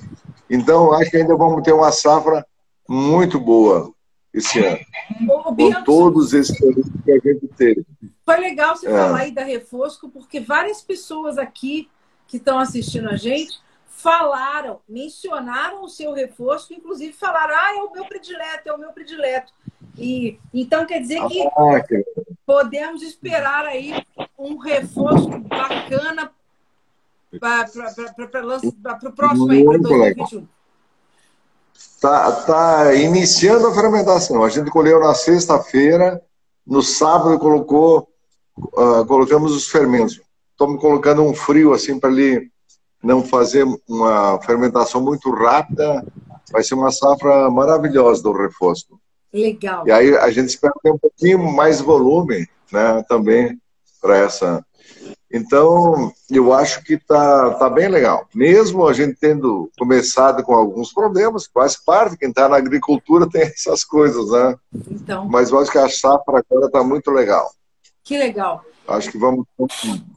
E é vamos legal que, que as pessoas estão perguntando, estão falando, elogiando muito o seu refosco. E é isso. Então, é- são boas notícias, gente. O refosco tá, tá inteiro, tá vindo aí. É só aguardar um bocadinho, né?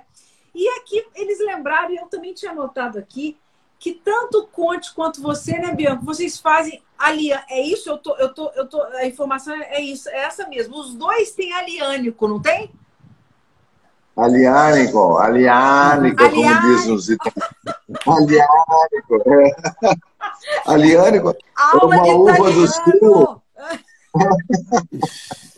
é uma uva originária, sei lá, antigamente talvez da, da, da, da Grécia, mas que é muito tempo plantada na, na Itália e o, a, a região da Basilicata hoje é que produz o melhor vinho aliânico italiano, chama Aliânico del Vulture. E tem, na, na campanha também tem um vinho Taurasi. o Taurasi, o Taurasi também, que é feito com, com o aliânico. E a gente tem esse, essa uva também é um pouquinho difícil, porque ela é muito tardia. Ela fica madura quando as, as folhas estão começando a cair, todas vermelhas, É. para ter uma maturidade é, perfeita. E então é um, é um vinho especial mesmo. A gente tem pequenas quantidades e, e, e a uva aliane é, é Posso contar uma conhecida história como para ilustrar o- a importância do alã- aliânico na Itália? Posso? Pode. Não pode, Bianca? Então, Pode. ah, Nem Ah, lembra não. Deixa, deixa ele contar. a, a aliânico é conhecido na Itália até um pouco de brincadeira, mas como a Nebbiolo do Sul ou O vinho Barolo. é o Barolo Barolo. do Sul, porque ele tem características muito parecidas com o Barolo e a uva com, com a Nebbiolo. Então, eu tive uma frustração, oito anos de, de, de, de Nebbiolo, não consegui ter uma safra boa, mas agora tem um aliânico ah, que que a gente está caprichando. E o aliânico a gente sempre colocava em barrica e entra, entrava numa, numa assemblagem nossa, que é o Paládio, na época era o, é- é o nosso top, que com as uvas mais importantes, com mais estrutura, Montepulciano, Refosco e um pouco de, de Rondinella. ah, e, e- e a gente tem e eu, eu- o aliânico entrava junto, né? E a uma ou duas safras muito especiais, a gente começou a separar e fazer um engarrafamento do aliânico 100%. Tá ficando uma maravilha. Nossa Senhora. Então, a gente tem safra 2015, 2017, 2020, agora separamos também. Então, eu acho que é uma uva que promete muito como uma uva de estrutura, de potência, com um diferencial muito grande. Quando a gente conversou, tanto o Conte quanto eh, você, Saúl, eu, eu, eu, não, eu não me lembro se Bassete também. Vocês, vocês me mencionaram o Amarone como o vinho de coração de vocês, o vinho que vocês levariam para uma ilha deserta, o Amarone. Vocês estão aí com algum, entre aspas, Amarone para a gente aí? Co- Conseguiram alguma coisa nesse sentido ou não? Ainda, ainda é uma coisa. Não, peraí, peraí, Ana. O Amarone é, é o Bianco. O Bianco é apaixonado pela Valpolitella. Mas você, na nossa live, você falou que você também gostava Não, eu falei que eu adorei o, o, o Pachone que ele fez, que para mim está melhor que muito Amarone da Itália. É isso aí. Não, só, só complementando aqui que passou um pouquinho. Depois o Bianco vai falar do amor dele pela Rondinella, Molinari e Corvina, que é, são uvas maravilhosas, né? Mas aí eu. Eu, eu Ele caiu. das idas- O Caiu? Bianco sumiu. Ele caiu. Caiu não. Vamos ver se ele volta. Eu não acredito. Cadê porra? Aí Ele ele vai sumiu. falar que eu tô jogando contra Aqui, ele. aqui novo. Peraí, Voltou? peraí. Peraí. Leone. Bateria. Acabou a bateria dele, cara. É, provável. Dele não. E quantas pessoas estão nos seguindo aí, cara? Olha lá, mais de 108 100. agora. Chegou a 180. Realmente uma live espetacular. Ué, eu não, não, fazia muito tempo que não tinha isso. Gente, vocês Vamos. têm muita moral também. Eu acho que eu nunca tive tanta gente assistindo live aqui. Que legal, cara, que legal. Eu tô achando ótimo. Eu já chamei ele aqui de novo, acho que ele, que ele vai entrar. Mas, é, então. Mas os, vocês. pra- Não, deixa, deixa ele voltar, porque tem uma história do Brunello que aconteceu Ah. comigo há uns 10 anos atrás, que eu ainda estava. Eu morava na Inglaterra, fui lá para para Montaltino, porque eu sou apaixonado por Brunello. Ah, E aí eu, eu falou, comecei, verdade. eram umas férias, comecei a fazer a poda tal, com o cara da Caprile, que o, o Bastante deve conhecer. É um cara que traz aqui o vinho para o Brasil, por isso que a gente chega lá, né? E aí, puta, quando eu fui visitar o Banff, eu vi que metade da Sangiovese era misturada com alhânico, para dar Brunello. Olha, E ninguém fala isso, né? Em lugar nenhum. Quando o Brunello não dá potência, a Sangiovese não dá, é o alhânico do sul da Itália que vem clandestino e mistura com ele. Mas essa é uma coisa que a gente não pode falar ao vivo, que vão me cobrar depois. Mas eu falo mesmo assim. É, é, em Vino Veritas. Me viram ver. É isso Em aí. Vino Veritas. É, eu acho que a gente está numa, num- assim, numa, numa fase da vida e numa região, porque não são jovenzinhos só que estão. em- Tem gente jovem, tem outros produtores. Eu tenho dois enólogos espetaculares. Um tem. Um começou comigo em 2007, outro começou em 2012, continuam conosco. Eles Como é fazem o toda a daquele diferença. teu enólogo, super talentoso?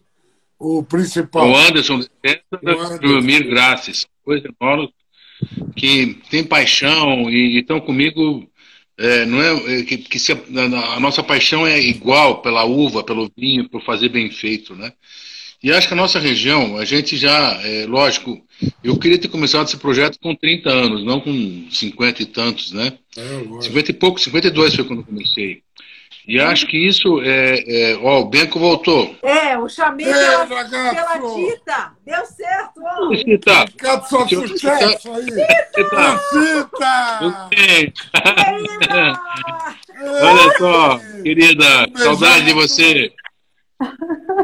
Oi, Cita! Que legal! Que legal! Foi sem querer. Foi, Não, foi sem querer. eu não tava Ó, conseguindo ó, ó. Colocar pela É que, é que caiu a internet aqui. Eliana, quem tá lá também? A Eliana tá aqui também, ó. Oi, Eliana! A Eliana, que legal! Que legal! Aí a, a, a Saul não estava conseguindo entrar pela Leone, eu chamei a Tita, deu certo. Agora eles caíram de novo. Vão tentar Ah, de você novo. chamou a Cita? Chamei. Chamei. Para poder. Porque pela Leone estava aparecendo que ele não estava conseguindo participar. Estou chamando ela de novo aqui.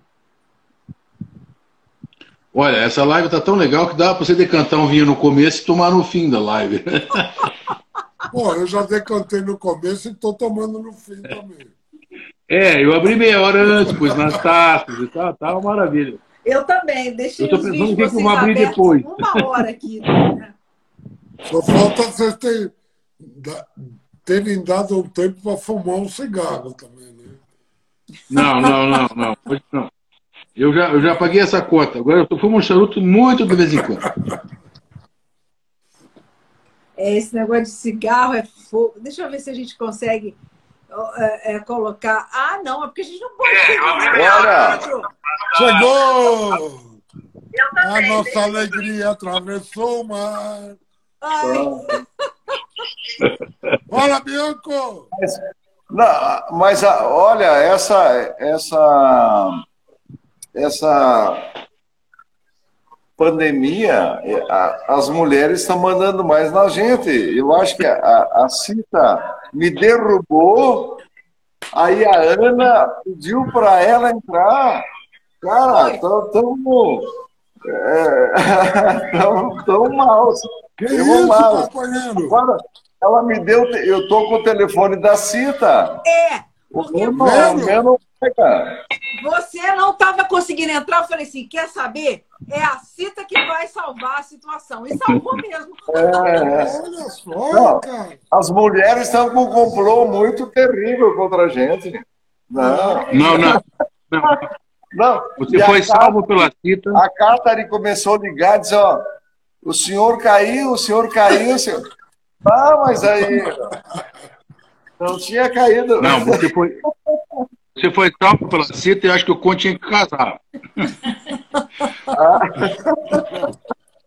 E foi com ótimo que, que quando a Cita apareceu, a Eliana animou também, apareceu também. Aí Opa, apareceu isso a aí. mulherada toda. As mulheres, as mulheres mandando... A Eliana é meu suporte técnico, ela sabe tudo. Eu sou um troglodita em internet. Você não, você não é Eliana aqui? eu- Essas mulheres maravilhosas, inclusive na, na- nas conversas que nós tivemos. Tá né, todo mundo aí da live É, ainda? todo mundo. Tá. E Nessa não, vocês conversa? enalteceram muito as esposas, as, as companheiras. Isso é muito legal, Então, né? tem 108 pessoas ouvindo a gente. Vamos falar de vinho. Volta, volta pro vinho. Não. Muito O bom. Humberto ficou bravo. O Humberto ficou bravo agora. Roberto ficou bravo. Não, Eu falei para ele casar, ele ficou bravo. Italiano, italiano bravo é melhor não deixar em paz. É. Então tem gente pra caramba seguindo a gente aqui, cara. Muito legal, muito legal. Então vamos falar de eu acho que a gente está querendo uma região. Mas quem ainda não falou, é, a gente estava falando dos, dos- do- das novidades né, da, da 2021 e das novidades que vocês têm aí. As Bianco, cartas na manga. Bianco.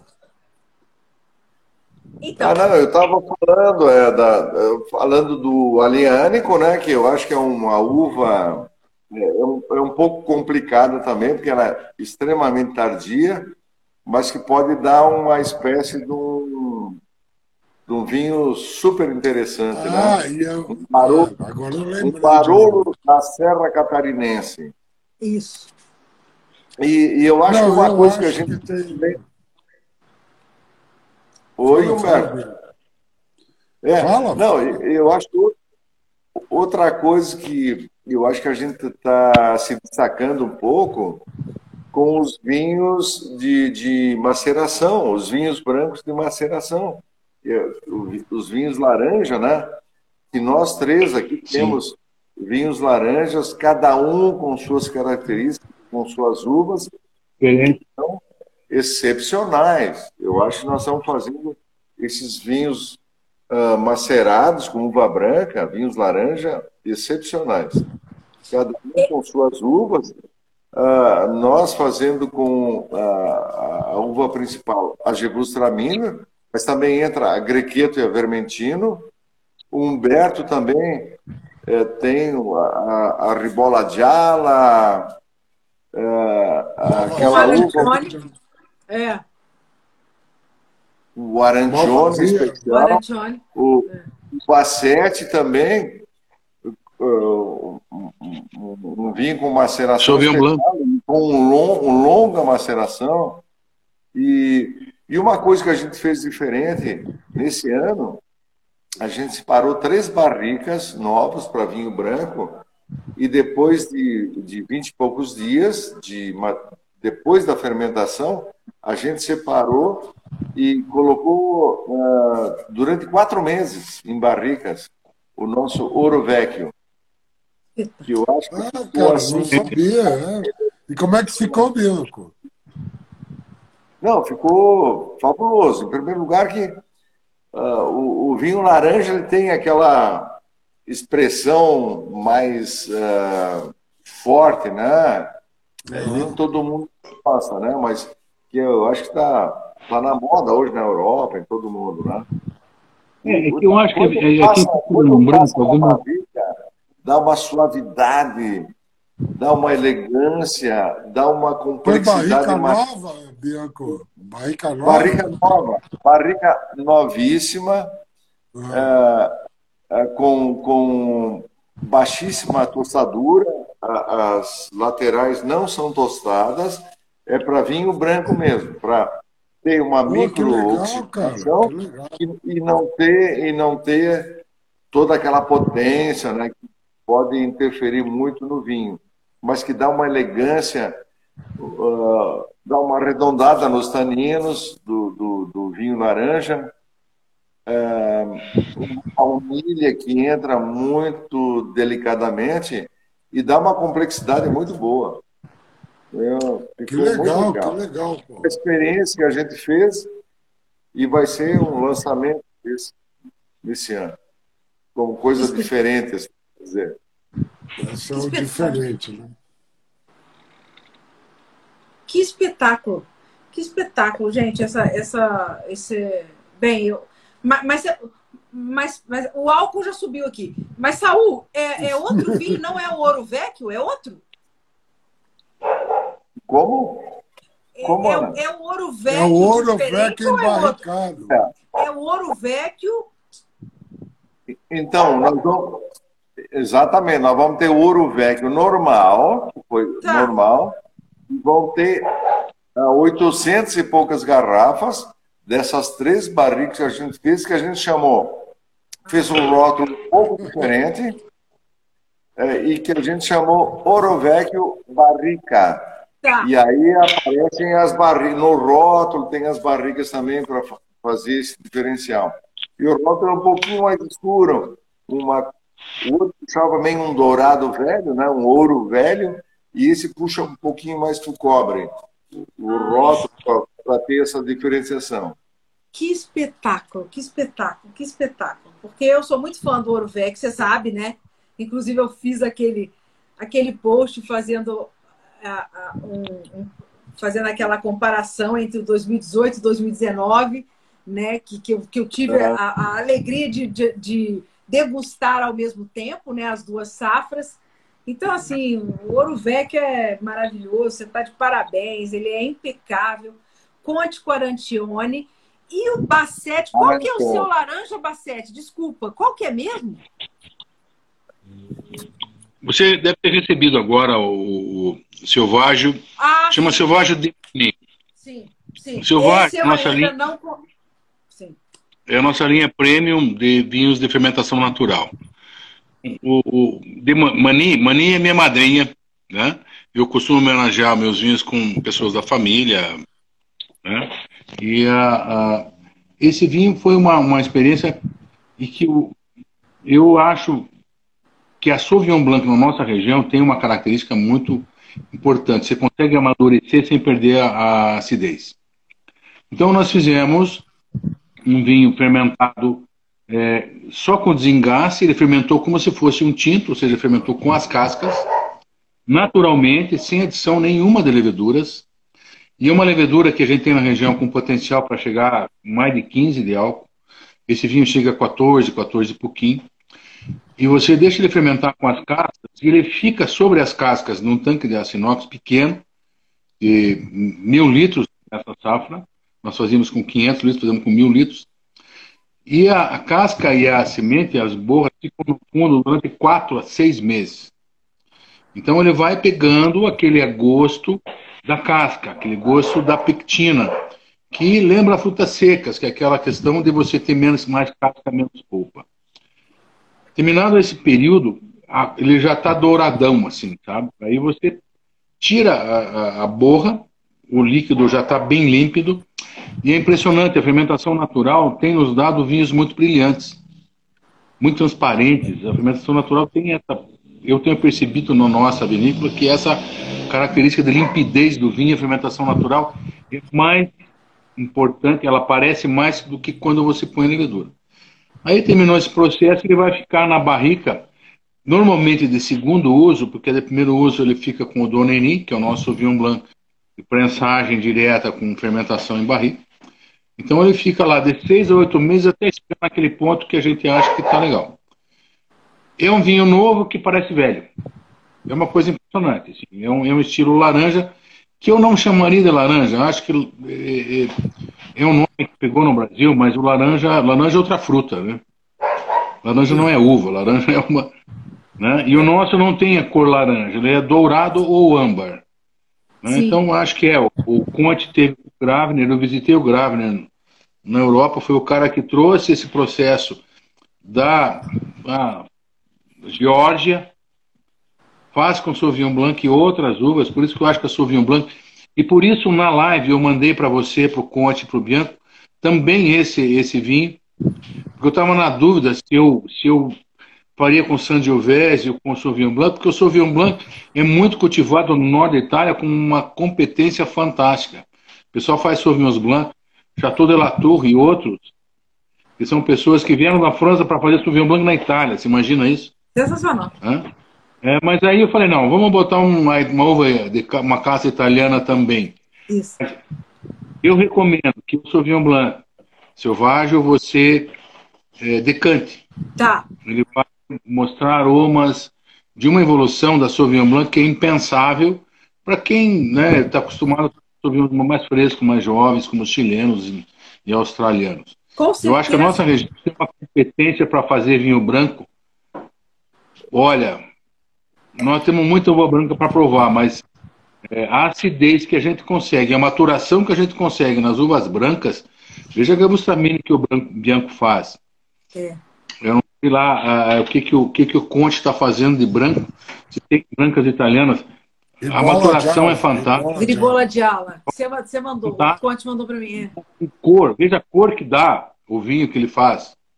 Que a Ana, Roberta lá da, da, de Urubici está fazendo também. Então, acho que isso é, é, é, é nisso que tem que investir, apostar e fazer igual, e fazer diferente, e fazer igual e diferente ao mesmo tempo, entendeu?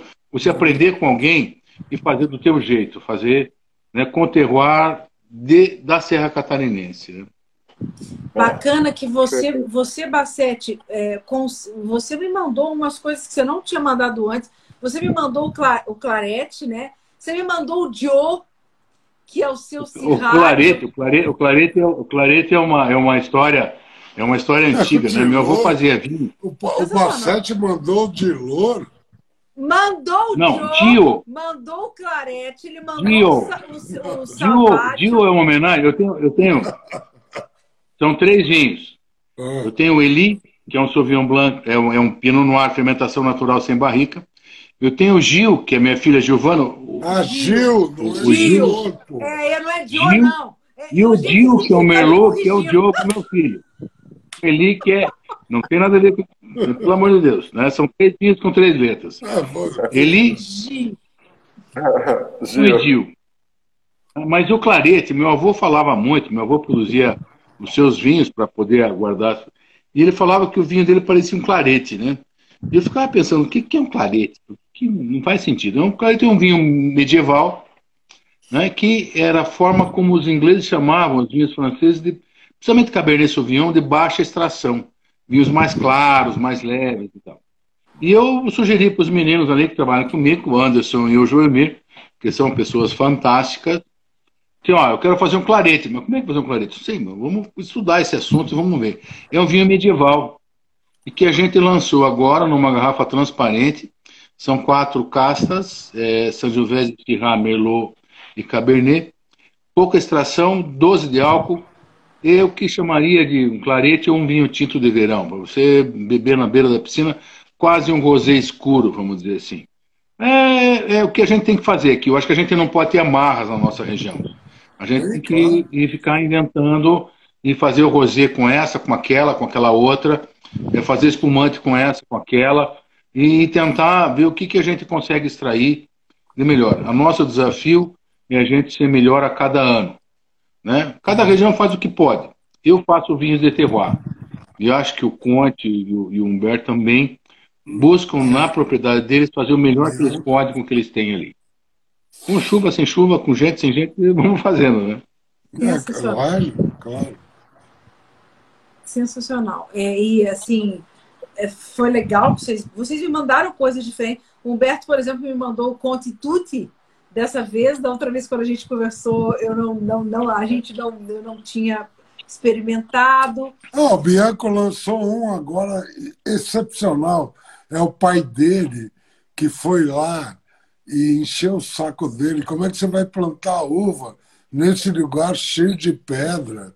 Aí, aí ele lançou. Pô, ele não falou, eu vou falar por ele. Aí ele Não, não. um vinho excepcional, assim, Piene de Sassi. Sabe? É cheio de areia, para que, que você vai plantar aqui? Aí ele lança um Cheio vinho de pedra. maravilhoso desse. Né? Que espetáculo. Não, cara, Fala, de Bianco. certa forma. É, eu faço uma homenagem ao meu pai, porque é, meu pai é, falava com minha mãe também só o dia- dialeto italiano. Ele que só falava português quando ele começou a ir para a escola. Naquela época, com oito, nove anos, que o cara começava a ir para a escola. Aí que ele falava português. Em casa era só o dialeto italiano. Meu avô nunca aprendeu a falar português. Era só falava o dialeto. E, e aí e a gente normalmente falava um pouco, mas não tudo. Depois que a gente foi para a Itália, a gente combinou com meu pai e minha mãe, só vamos falar italiano. né? E a gente só falava italiano. E quando quando a gente voltou da Itália, nós voltamos em 2007 e 2007 a gente já comprou essa área aqui. 2008 com- começamos a plantar. E aí ele veio duas, três vezes aqui. E, e na primeira vez que ele veio, a gente já tinha plantado alguma coisa e estava preparando o solo para plantar mais a- as parreiras. E aí, aqui, eu que sou engenheiro agrônomo, não sabia como eram as coisas aqui. Eu tenho que ter um trator de esteira que tem um, um, um, um, um gancho que vai lá embaixo a 80 centímetros para perfurar o solo. E aquilo levanta um monte de pedra. É, mas não, é- Olha o que o eu não está acredito. mostrando aí. Qual, ó, tá mostrando um rótulo seu aí, Bianco. Ó, Não é? Oi, será que falhou de novo aqui no. Não, é o Pien de Sassi. Pendessasse, é. E aí, É que assim, a primeira vez que ele veio, viu aquele negócio. E- mas como faz com a, a piantare uva? Depois faz vir com a conhecer, falando só italiano. Mas é pendessasse, pá. Mas pendessasse, como faz piantare uva com, esse- posto? E aí, então, pô, e, e falou várias vezes, mas pendessasse, é cheio de pedra, é muita pedra, como é que vai plantar uva aqui? Então, a gente lembrou. é que fica invertido na câmera, né? é, a gente não consegue ler. É, é. É, é. Então, é uma homenagem que eu faço ao meu pai também. E aí a gente juntou, eu acho que as duas uvas importantes que estão se dando bem aqui, e que eu acho que são as duas tintas em mais, talvez não as mais importantes, mas as mais plantadas na Itália, que é a Sangiovese, seguramente importantíssima, na Brunello de Montalcino, e a Montepulciano e que a gente juntou, e que o Humberto já tem também uma assemblagem dessas. Mas fiz, fiz uma homenagem ao meu pai aí. É pien de sassi, é cheio de É cheio de pedra. pedra. É assim, cheio de pedra. Agora, assim. agora, pera um pouquinho, assim, vamos aproveitar que o Humberto saiu, vamos falar mal dele. O, o Humberto saiu, Ele saiu, Ah, não não. sei que ele foi. Eu vou falar mal dele. Vamos. podemos falar mal dele. Nossa. É. Ah, Eu mandei, eu, é, eu mandei para você dois vinhos. é. Eu mandei o Roberto e o Silvagem de Mani. É. Você me mandou dois vinhos. Você mandou o Montepulciano e o, e o Pien de Sassi. É. Ele deixou uma garrafa para cada um lá. Ah, Tanto que você. o Humberto mandou só uma, Panduro. É. Mandou uma, desgraçado. Eu falei, porca miséria, bota uma garrafa para cada um. Bota duas garrafas. Ah, mandou salvo uma que deu a confusão até de eu mandar ti as duas, né? Ele vai demorar para voltar ou não? Ai, ai. Sensacional! Deixou uma e saiu no Aí, aí, deu, deu, não, aí deu a maior confusão, né? Porque o, o, rapaz, o motorista foi buscar os vinhos que o, que o Conte. Foi levar meu vinho pro Conte, pro Conte, pro, pro Humberto, ali, pro, pro Bianco ali na, na, na Diona de Venezia. E foi trazer os vinhos que o Bianco tinha mandado, que o Conte mandou, e trouxe duas de cada. E eram dois vinhos, dois vinhos para cada um. Então, para mim, estava certo. Era Ó, dois. voltou o Carcamano. Tô falando mal de você agora. De manhã. Ô, ô Barcelos, Não, falando mal de você. Eu acho que ele foi fumar, foi fumar. O vício da Souza Cruz. Bacete mandou. Acertei, acertei, Roberto. Não, você saiu. Você não resolveu falar mal de você. Fui fazer xixi, cara. Ei, Bom, pra contar, pra contar. Peraí. Pô, isso tá muito longo. Aí quando você saiu, nós resolvemos falar mal de você. Ah, É. Ó, Bac- dois. Bacete É, eu sou o maior cacamano de vocês. Né? é, o Bacete, A Ana, conta a história. Bacete mandou uma, uma saveiro aí, porque ele achou que você fosse mandar umas caixas de vinho para ele. E aí você mandou uma garrafa. Ah, que isso? Que caixa de vinho.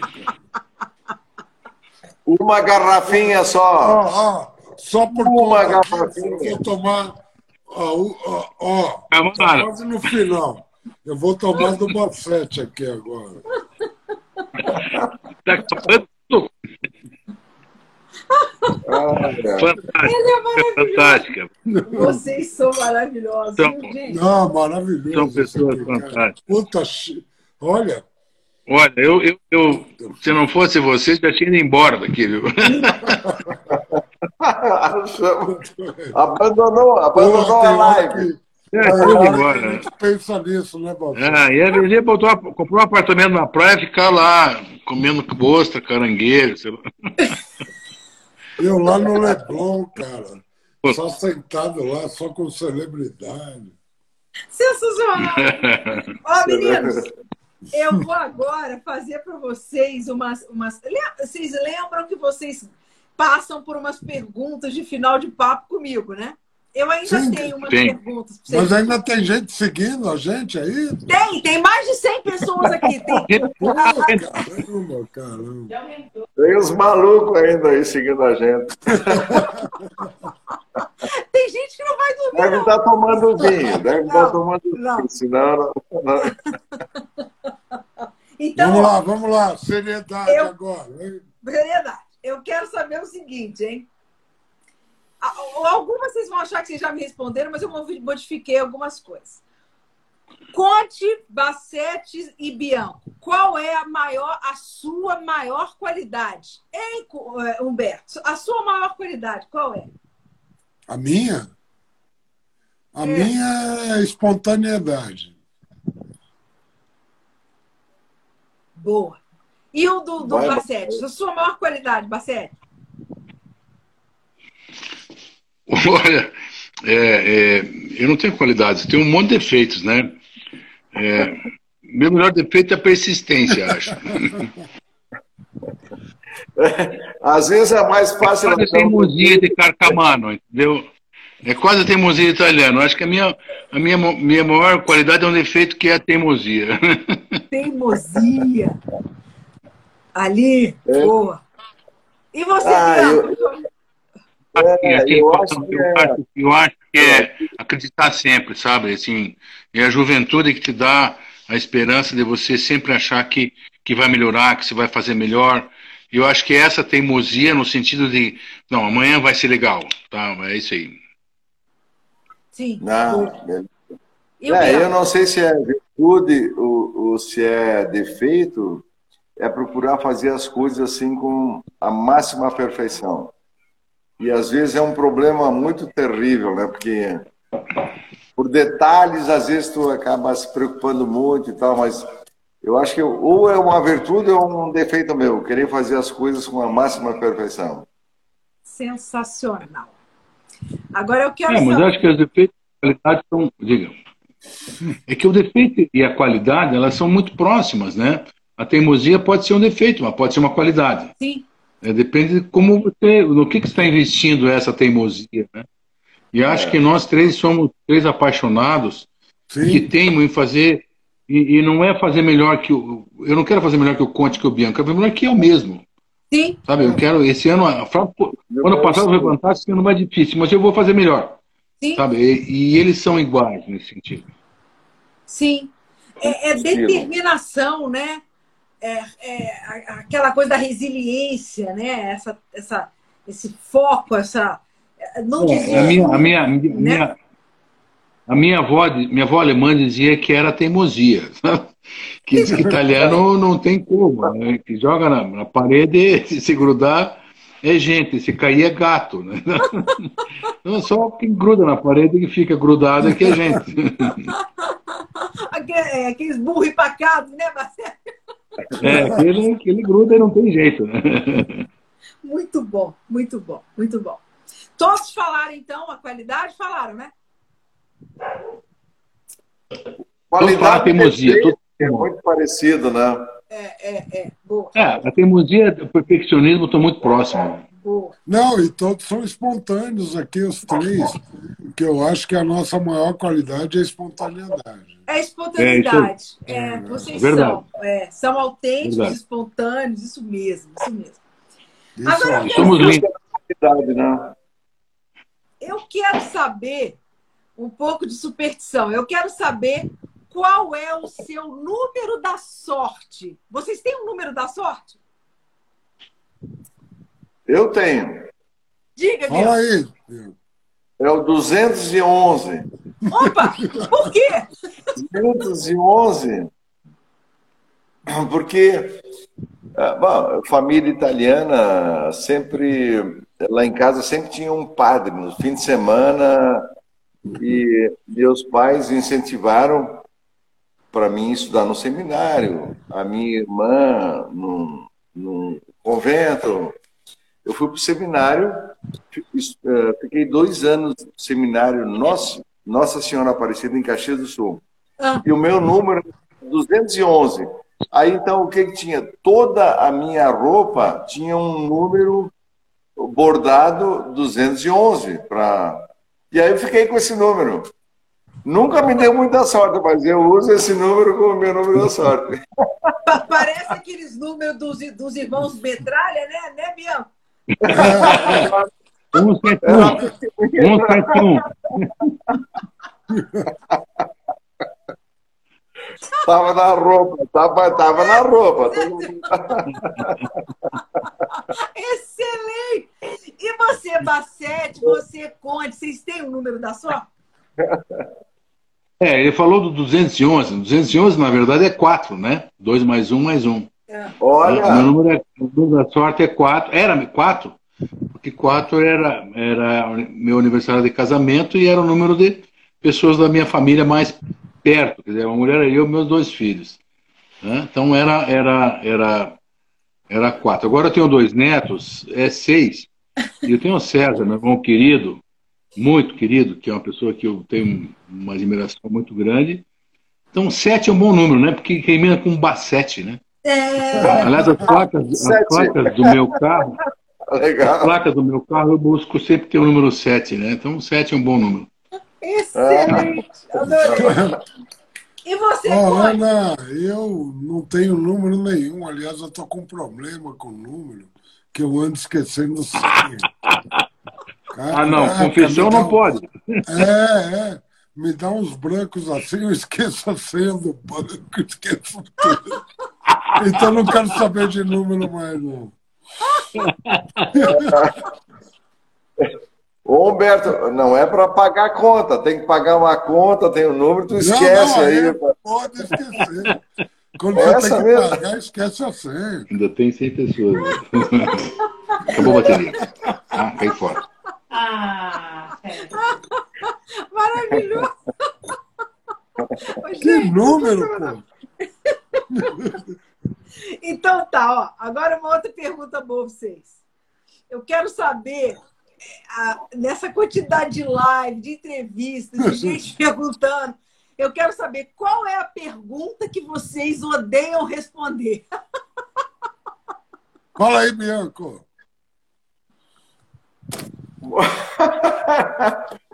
Eu respondo qualquer coisa, mas que o que eu odeio, não se alembro, não se alembro o que, que pode ser. Não sei. Não, eu acho. Eu até, até te ajudo nessa. Eu acho que Ah. quando misturo numa live de vinho posição política. Porque se a Ah, gente está é. aqui falando de vinho, numa coisa muito legal como a gente está hoje, aí, de repente, o entrevistador fica Bolsonaro, Lula, não sei o quê, não sei o quê. Aí eu não respondo. Não, tá certo, tá certo. Ah. Entendeu? Não, é só para responder. É. O que eu não Bacete, gosto. você ouviu a pergunta? De- dessa Ouvi, eu, eu, eu. Eu caí fora, mas voltei. tá? Voltei com o celular agora que estava no tablet, caiu a bateria ele. Tô aqui. Diga lá. Caiu o sinal Não, a pergunta que eu fiz Aí. foi: qual pergunta vocês odeiam responder? Olha, é uma pergunta que eu escuto assim em feiras Olha. é, populares, assim, não é populares, não pessoas sei. que não são do setor vão. é, Feiras populares? Não, popular assim, uma pessoa que quando é de- assim, já aconteceu várias Ah, vezes, agora o ouvindo de Bacete saiu, ué. que perguntam, é, se oferece um vinho, não tem o mais docinho? Não tenho mais docinho. Não tenho mais docinho. Puta que pariu. Eu já pensei em levar nas feiras sacarose, sei lá, um. Não, tem aqui, pega esse, põe duas gotinhas aqui, fica legal. Não tem o mais docinho? Isso eu odeio. Você deixa do lado um biscoitinho. Não, eu ponho lá É um, fogo, tu não, é uma fogo sacarina ainda. qualquer, assim, pinga no vinho, assim, ó, está docinho, tá? toma aí, cara. Olha, Desde mas que você gosta, muito tá legal, bom, né? gente. Olha, que live. Maravilhoso. Maravilhoso, maravilhoso. Coisa descontraída, né? Ah, Eu- Eu Oi, quero saber, eu quero saber um vinho que vocês têm como sonho de consumo e que ainda não provaram. ah. Pra mim é muito fácil. Pode não- E eu tô perseguindo, quero ver se consigo Olha, fazer, eu- que é o Chateau eu- Petrus. O Romané Conti eu nunca tomei. Eu não provei, Gostaria de eu experimentar quero uma fazer vez, esse corte, porque não sei. É, é que eu não tenho parâmetro, nunca provei o Chateau Petrus. Já provei italiano similares é ao Petrus, diversos de produtores. Valpolicella. Vai- Falando junto aí, pô. Bacete e Conte estão falando juntos. Peraí. Não, eu não. Não. É que eu não tô Ba- O. Bacete e o, Bianco estão falando juntos. Vamos lá. Bianco, É que o Bianco- primeiro, vai lá. Tá. Não, então, eu, eu nunca tomei um O Bianco não aparece pra mim. por exemplo. Não tô escutando. Gostaria de tomar. É, Não. porque o meu vinho preferido é o Amarone de la Valpolicella. E melhor vinho italiano e melhor vinho do mundo para mim. Mas pela fama do Romané Conti, eu gostaria de tomar um dia. E aí, não tomei. É um sonho. O, o, o, Se alguém pagar um dia para mim, eu vou experimentar. Bacete, Não, eu não já tá tomei. Eu já tomei Romané Conti, porque, como eu falei para vocês, eu trabalhei na Inglaterra e a BAT lá, Souza Cruz de lá, Romané Conti era Brahma, né? Porque o negócio Tá vendo quem é que, o cara que tem grana? Então, Tá vendo quem é o cara que tem grana? Ah, Ah, lá, lá, ah, lá. Não, não tenho, não. Eu tomei uma taça e eu achei maravilhoso. Eu nunca vi ninguém trabalhar Pinot Noir como aquele jeito. Mas eu tomei uma taça, só que é proibitivo, né? não é para nossa esfera.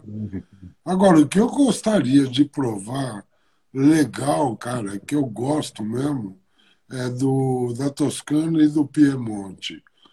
Assim, eu, eu, eu a maioria dos Brunelos, eles são acessíveis para gente, né? Mesmo aqui estando no mundo que não é mortal como o deles, né? Mas a gente ainda consegue comprar. Agora, os barulhos a gente não consegue, não. E tem barulho que você só toma na Itália. Então, tem um aqui que eu vou dizer para vocês que eu gostaria de tomar. Eu fui visitar e não tomei, que custava mil euros. Nossa É um barulho da. Mil euros uma garrafa.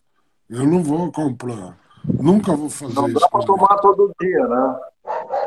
Não, não. É a Fontana Freda. A Fontana Freda ali no Piemonte, em Alba. É um puta vinho do caralho. Eu só tomei da, da degustação. Esse eu gostaria de ter uma garrafa. Que legal. Agora, e, e você, Bassete? Olha, eu, assim, o Conte falou, eu, eu provei um Nebbiolo da Fontana Freda na cidade de Belluno. Não era classificado como Barolo, mas era um puta vinho. Quando a gente pediu esse vinho, foi quando a gente foi comprar os nossos equipamentos lá, estava com o Anderson, nosso enólogo, e, e o meu irmão, e a gente pediu um Fontana Freda, um Nebbiolo espetacular. Aí o, o cara veio com um decanter, com, não estava dando a mínima para a gente. Quando eu pedi esse vinho, ele, ele trouxe é, um decanter com gargalo de prata, uma coisa legal. E na verdade, para mim, eu tenho, eu tenho assim uma mania, talvez seja até mais do que uma, uma, uma busca. O Chateau Petrus, para mim, é um ícone. Ah, como eu tenho algumas casas francesas que é, é, eu busco sempre extrair o melhor delas no nosso, na nossa região. É, para mim é um vinho que eu, eu, vi preços impensáveis nesse vinho. Falei, como é que alguém pode pagar? É, a questão não é o preço, não é que eu busque isso. Eu busco, eu busco saber se, se que percepção você vai ter tomando um vinho que custa 30 mil euros.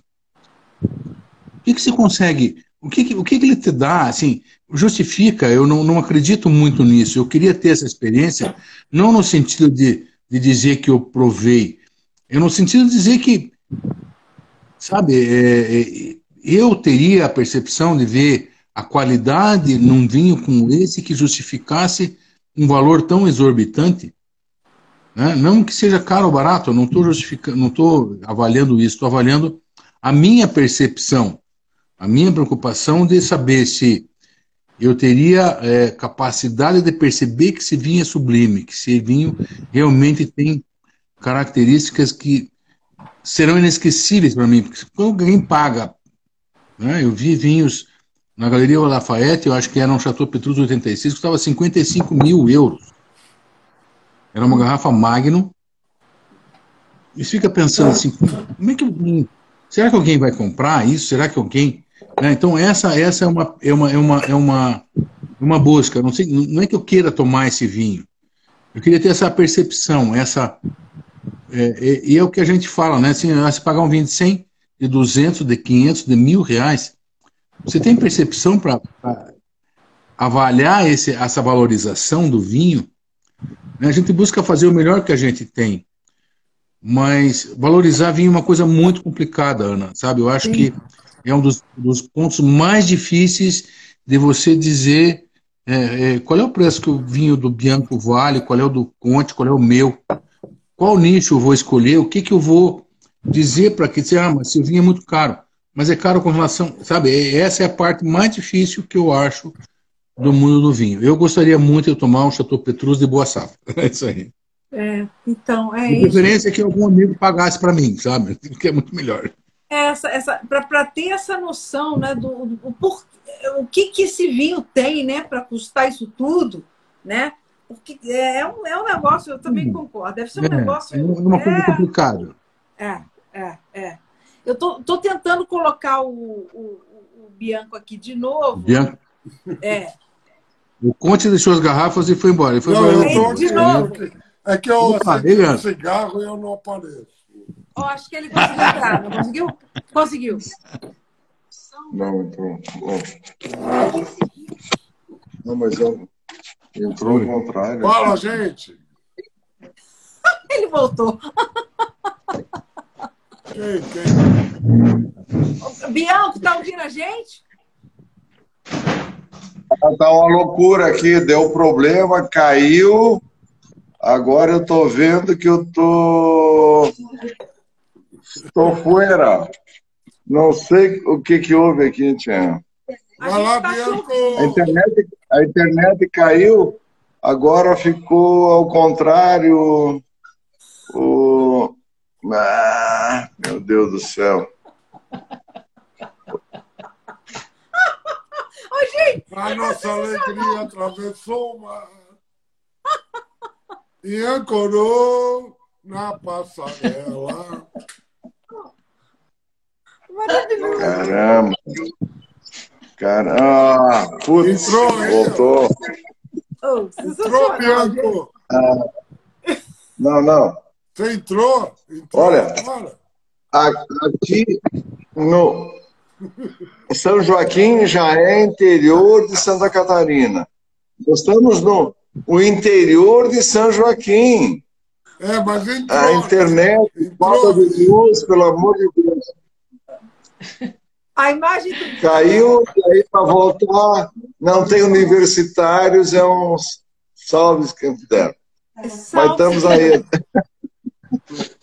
Oh, sensacional. Mas não é, e o e o mais interessante é que ninguém vai embora. As pessoas estão aqui com a gente, estão achando engraçadíssimo. 110 aí. Cara, mais de 100 pessoas. Tem uns malucos aí também que gostam de vinho, né?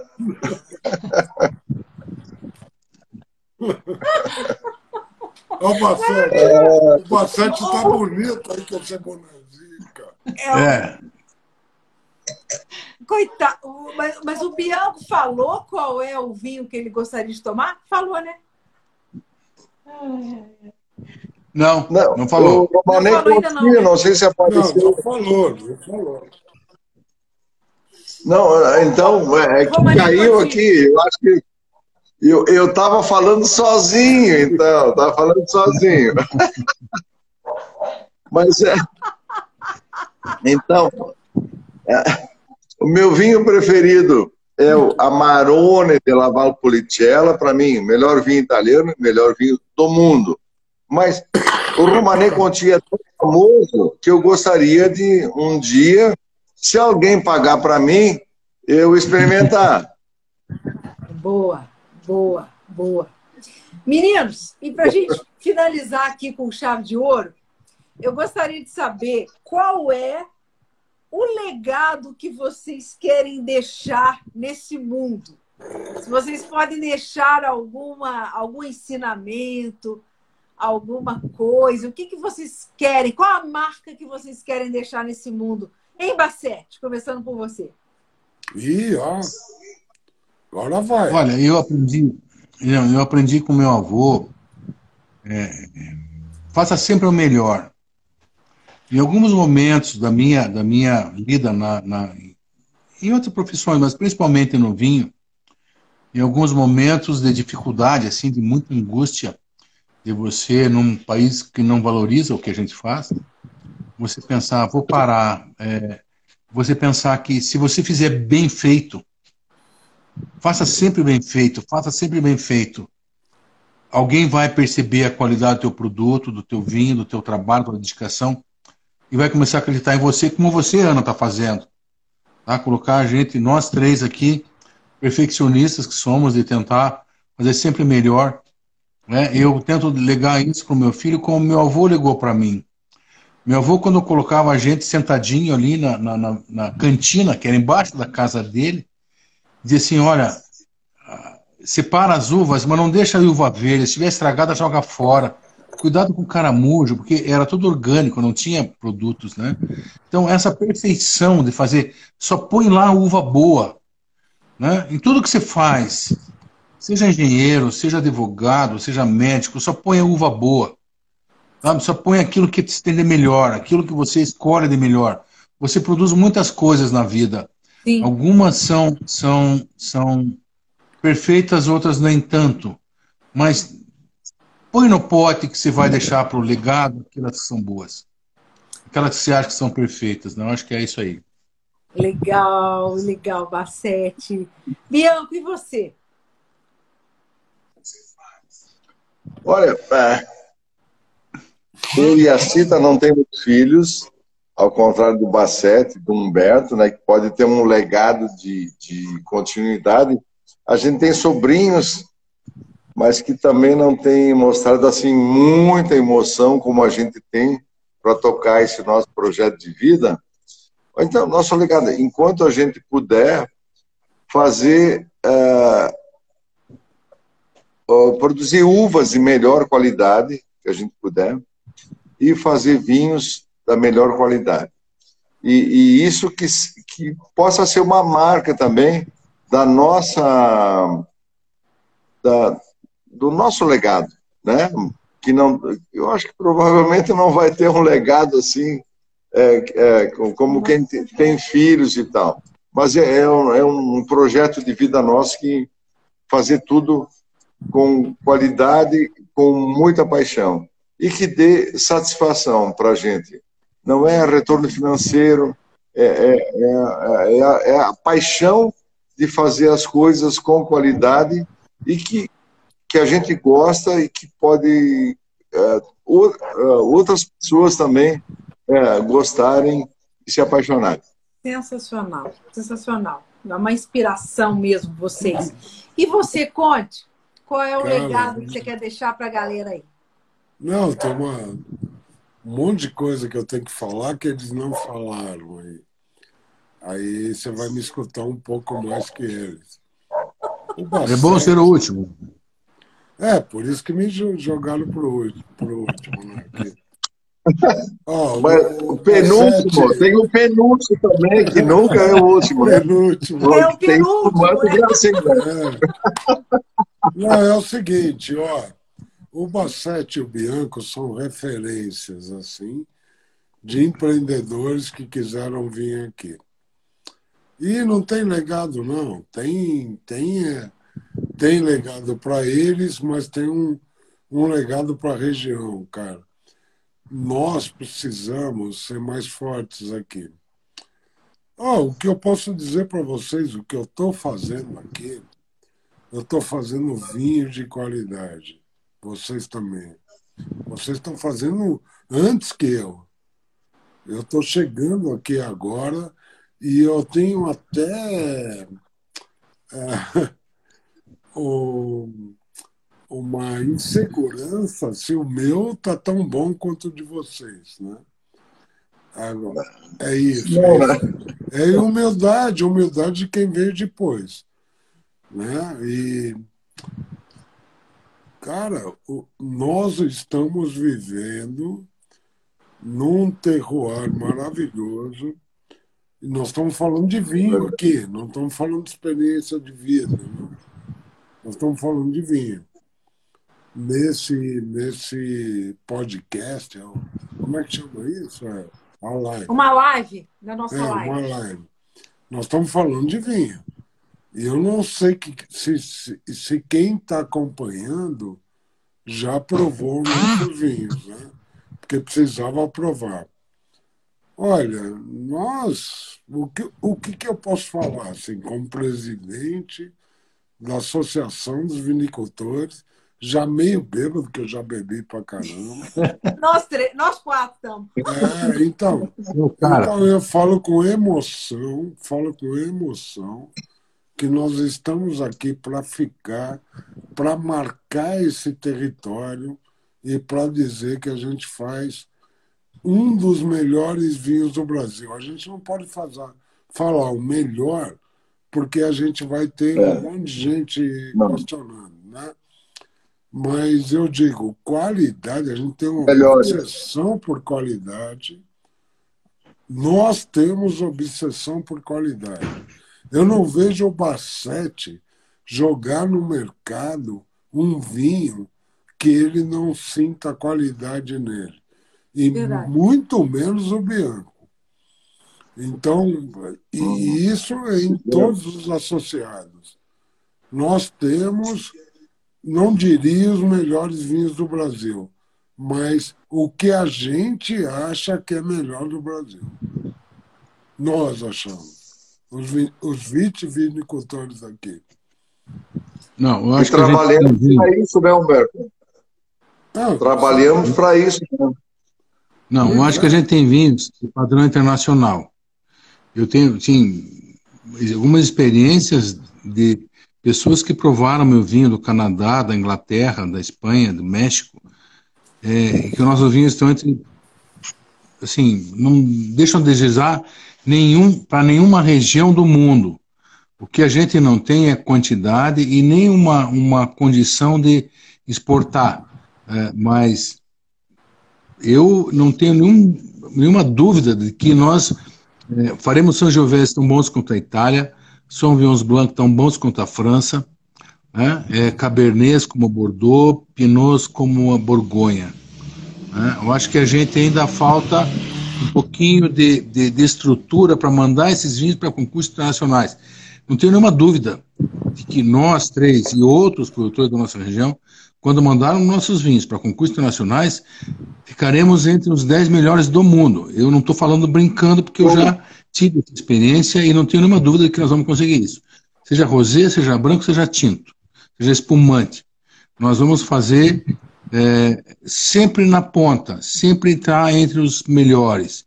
Não tenho dúvida, pela forma como você, Bianco, como você, Conte, né, com o apoio da Ana, que nos dá essa oportunidade de estar aqui falando do que a gente faz, né? É, né, não tenho nenhuma dúvida de que isso é, é verdade. Eu, eu tenho há, há, muitos anos acompanhado isso e sempre que eu mando qualquer vinho meu é, para concursos internacionais, ou seja, ou para concursos que tem vinhos de diversos países do mundo, nós nunca ficamos no fim. Nós sempre estamos ali entre os 5 e 10 primeiros. Ana, obrigado, querido, a você. É uma pessoa fantástica. Você nos dá uma oportunidade de mostrar o nosso trabalho. Nós gostamos de falar disso. E você nos dá essa chance de, de botar para um público que ainda continua lá perto de 100 pessoas. Olha, é uma coisa fantástica. Nós já, estamos, já, já é quase horas de horas da noite. Eu já estou aqui com. Já não sei mais quantos vinhos eu bebi. Todos fantásticos. Você é uma pessoa muito especial, Ana. Muito obrigado, querida. Obrigada, né? obrigada. Vocês são.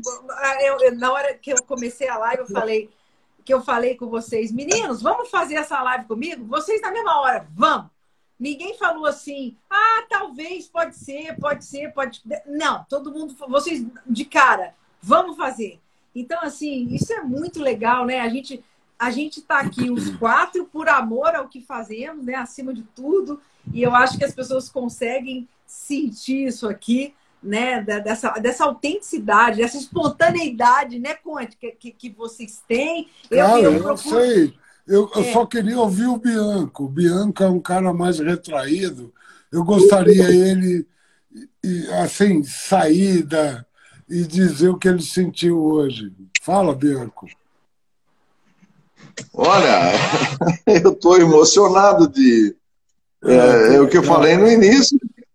Retraído, o Humberto, né? Imagina, o que eu falei. Em primeiro lugar, a Ana, que eu acho que está fazendo um trabalho maravilhoso, valorizando vinhos, especialmente os vinhos nacionais. Trabalho maravilhoso, assim, de, de joelhos. E agora eu estou com o ex-presidente da nossa associação e o presidente atual. Então, eu me sinto pequeno aqui no meio. Eu sou ah, ex-diretor só de comunicação. Então, Humberto, ah, no para, futuro. É, eu estou pequeno aqui no meio. Então, aqui Mas, eu, realeza, eu realeza que... aqui. Não, o Bianco, o Bianco é o nosso é só, guru, só, só fica Maravilhoso. Ele fica Ó, fazendo de pequeno. E eu vou, Mas... eu vou cobrar esse vinho a três mãos o Três Espetáculo. Mosqueteiros. Tava Tá lindo. feito. É, Tá feito. verdade. Vamos Grande fazer, ideia. vamos fazer. Vamos fazer, né, Basete? Vamos fazer isso aí. Vamos fazer. Grande ideia. Fantástico.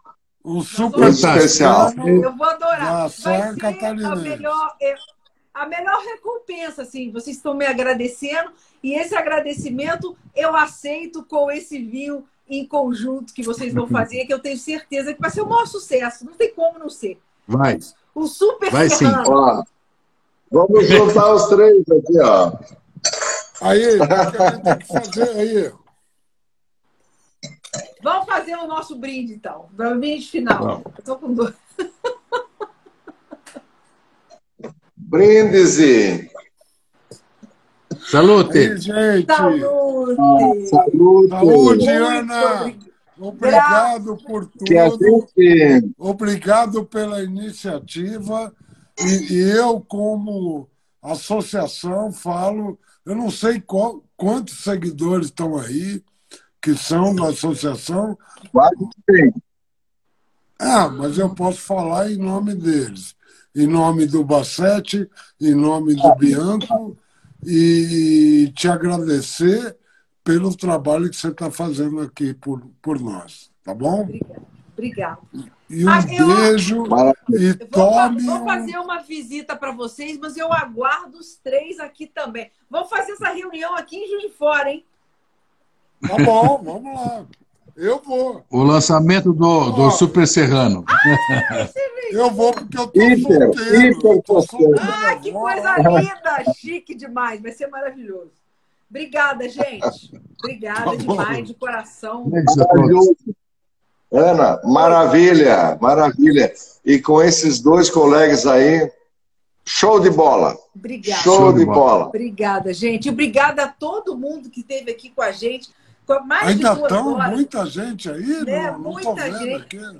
pessoas aqui, Quantas vários pessoas? fãs maravilhosos que estão sempre aqui com a gente, amigos queridos, pessoas que chegaram aqui agora.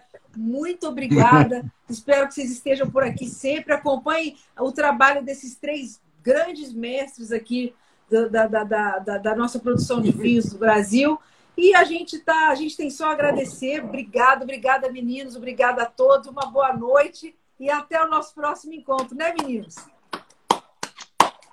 Salute, salute, Obrigada, gente. salute a. Beijo. Valeu, valeu, gente. Um abraço para Um todos. abraço. Valeu, obrigado. Grazie. Fantástico, maravilhoso. Obrigada. Beijo, Ana. Um beijo, gente.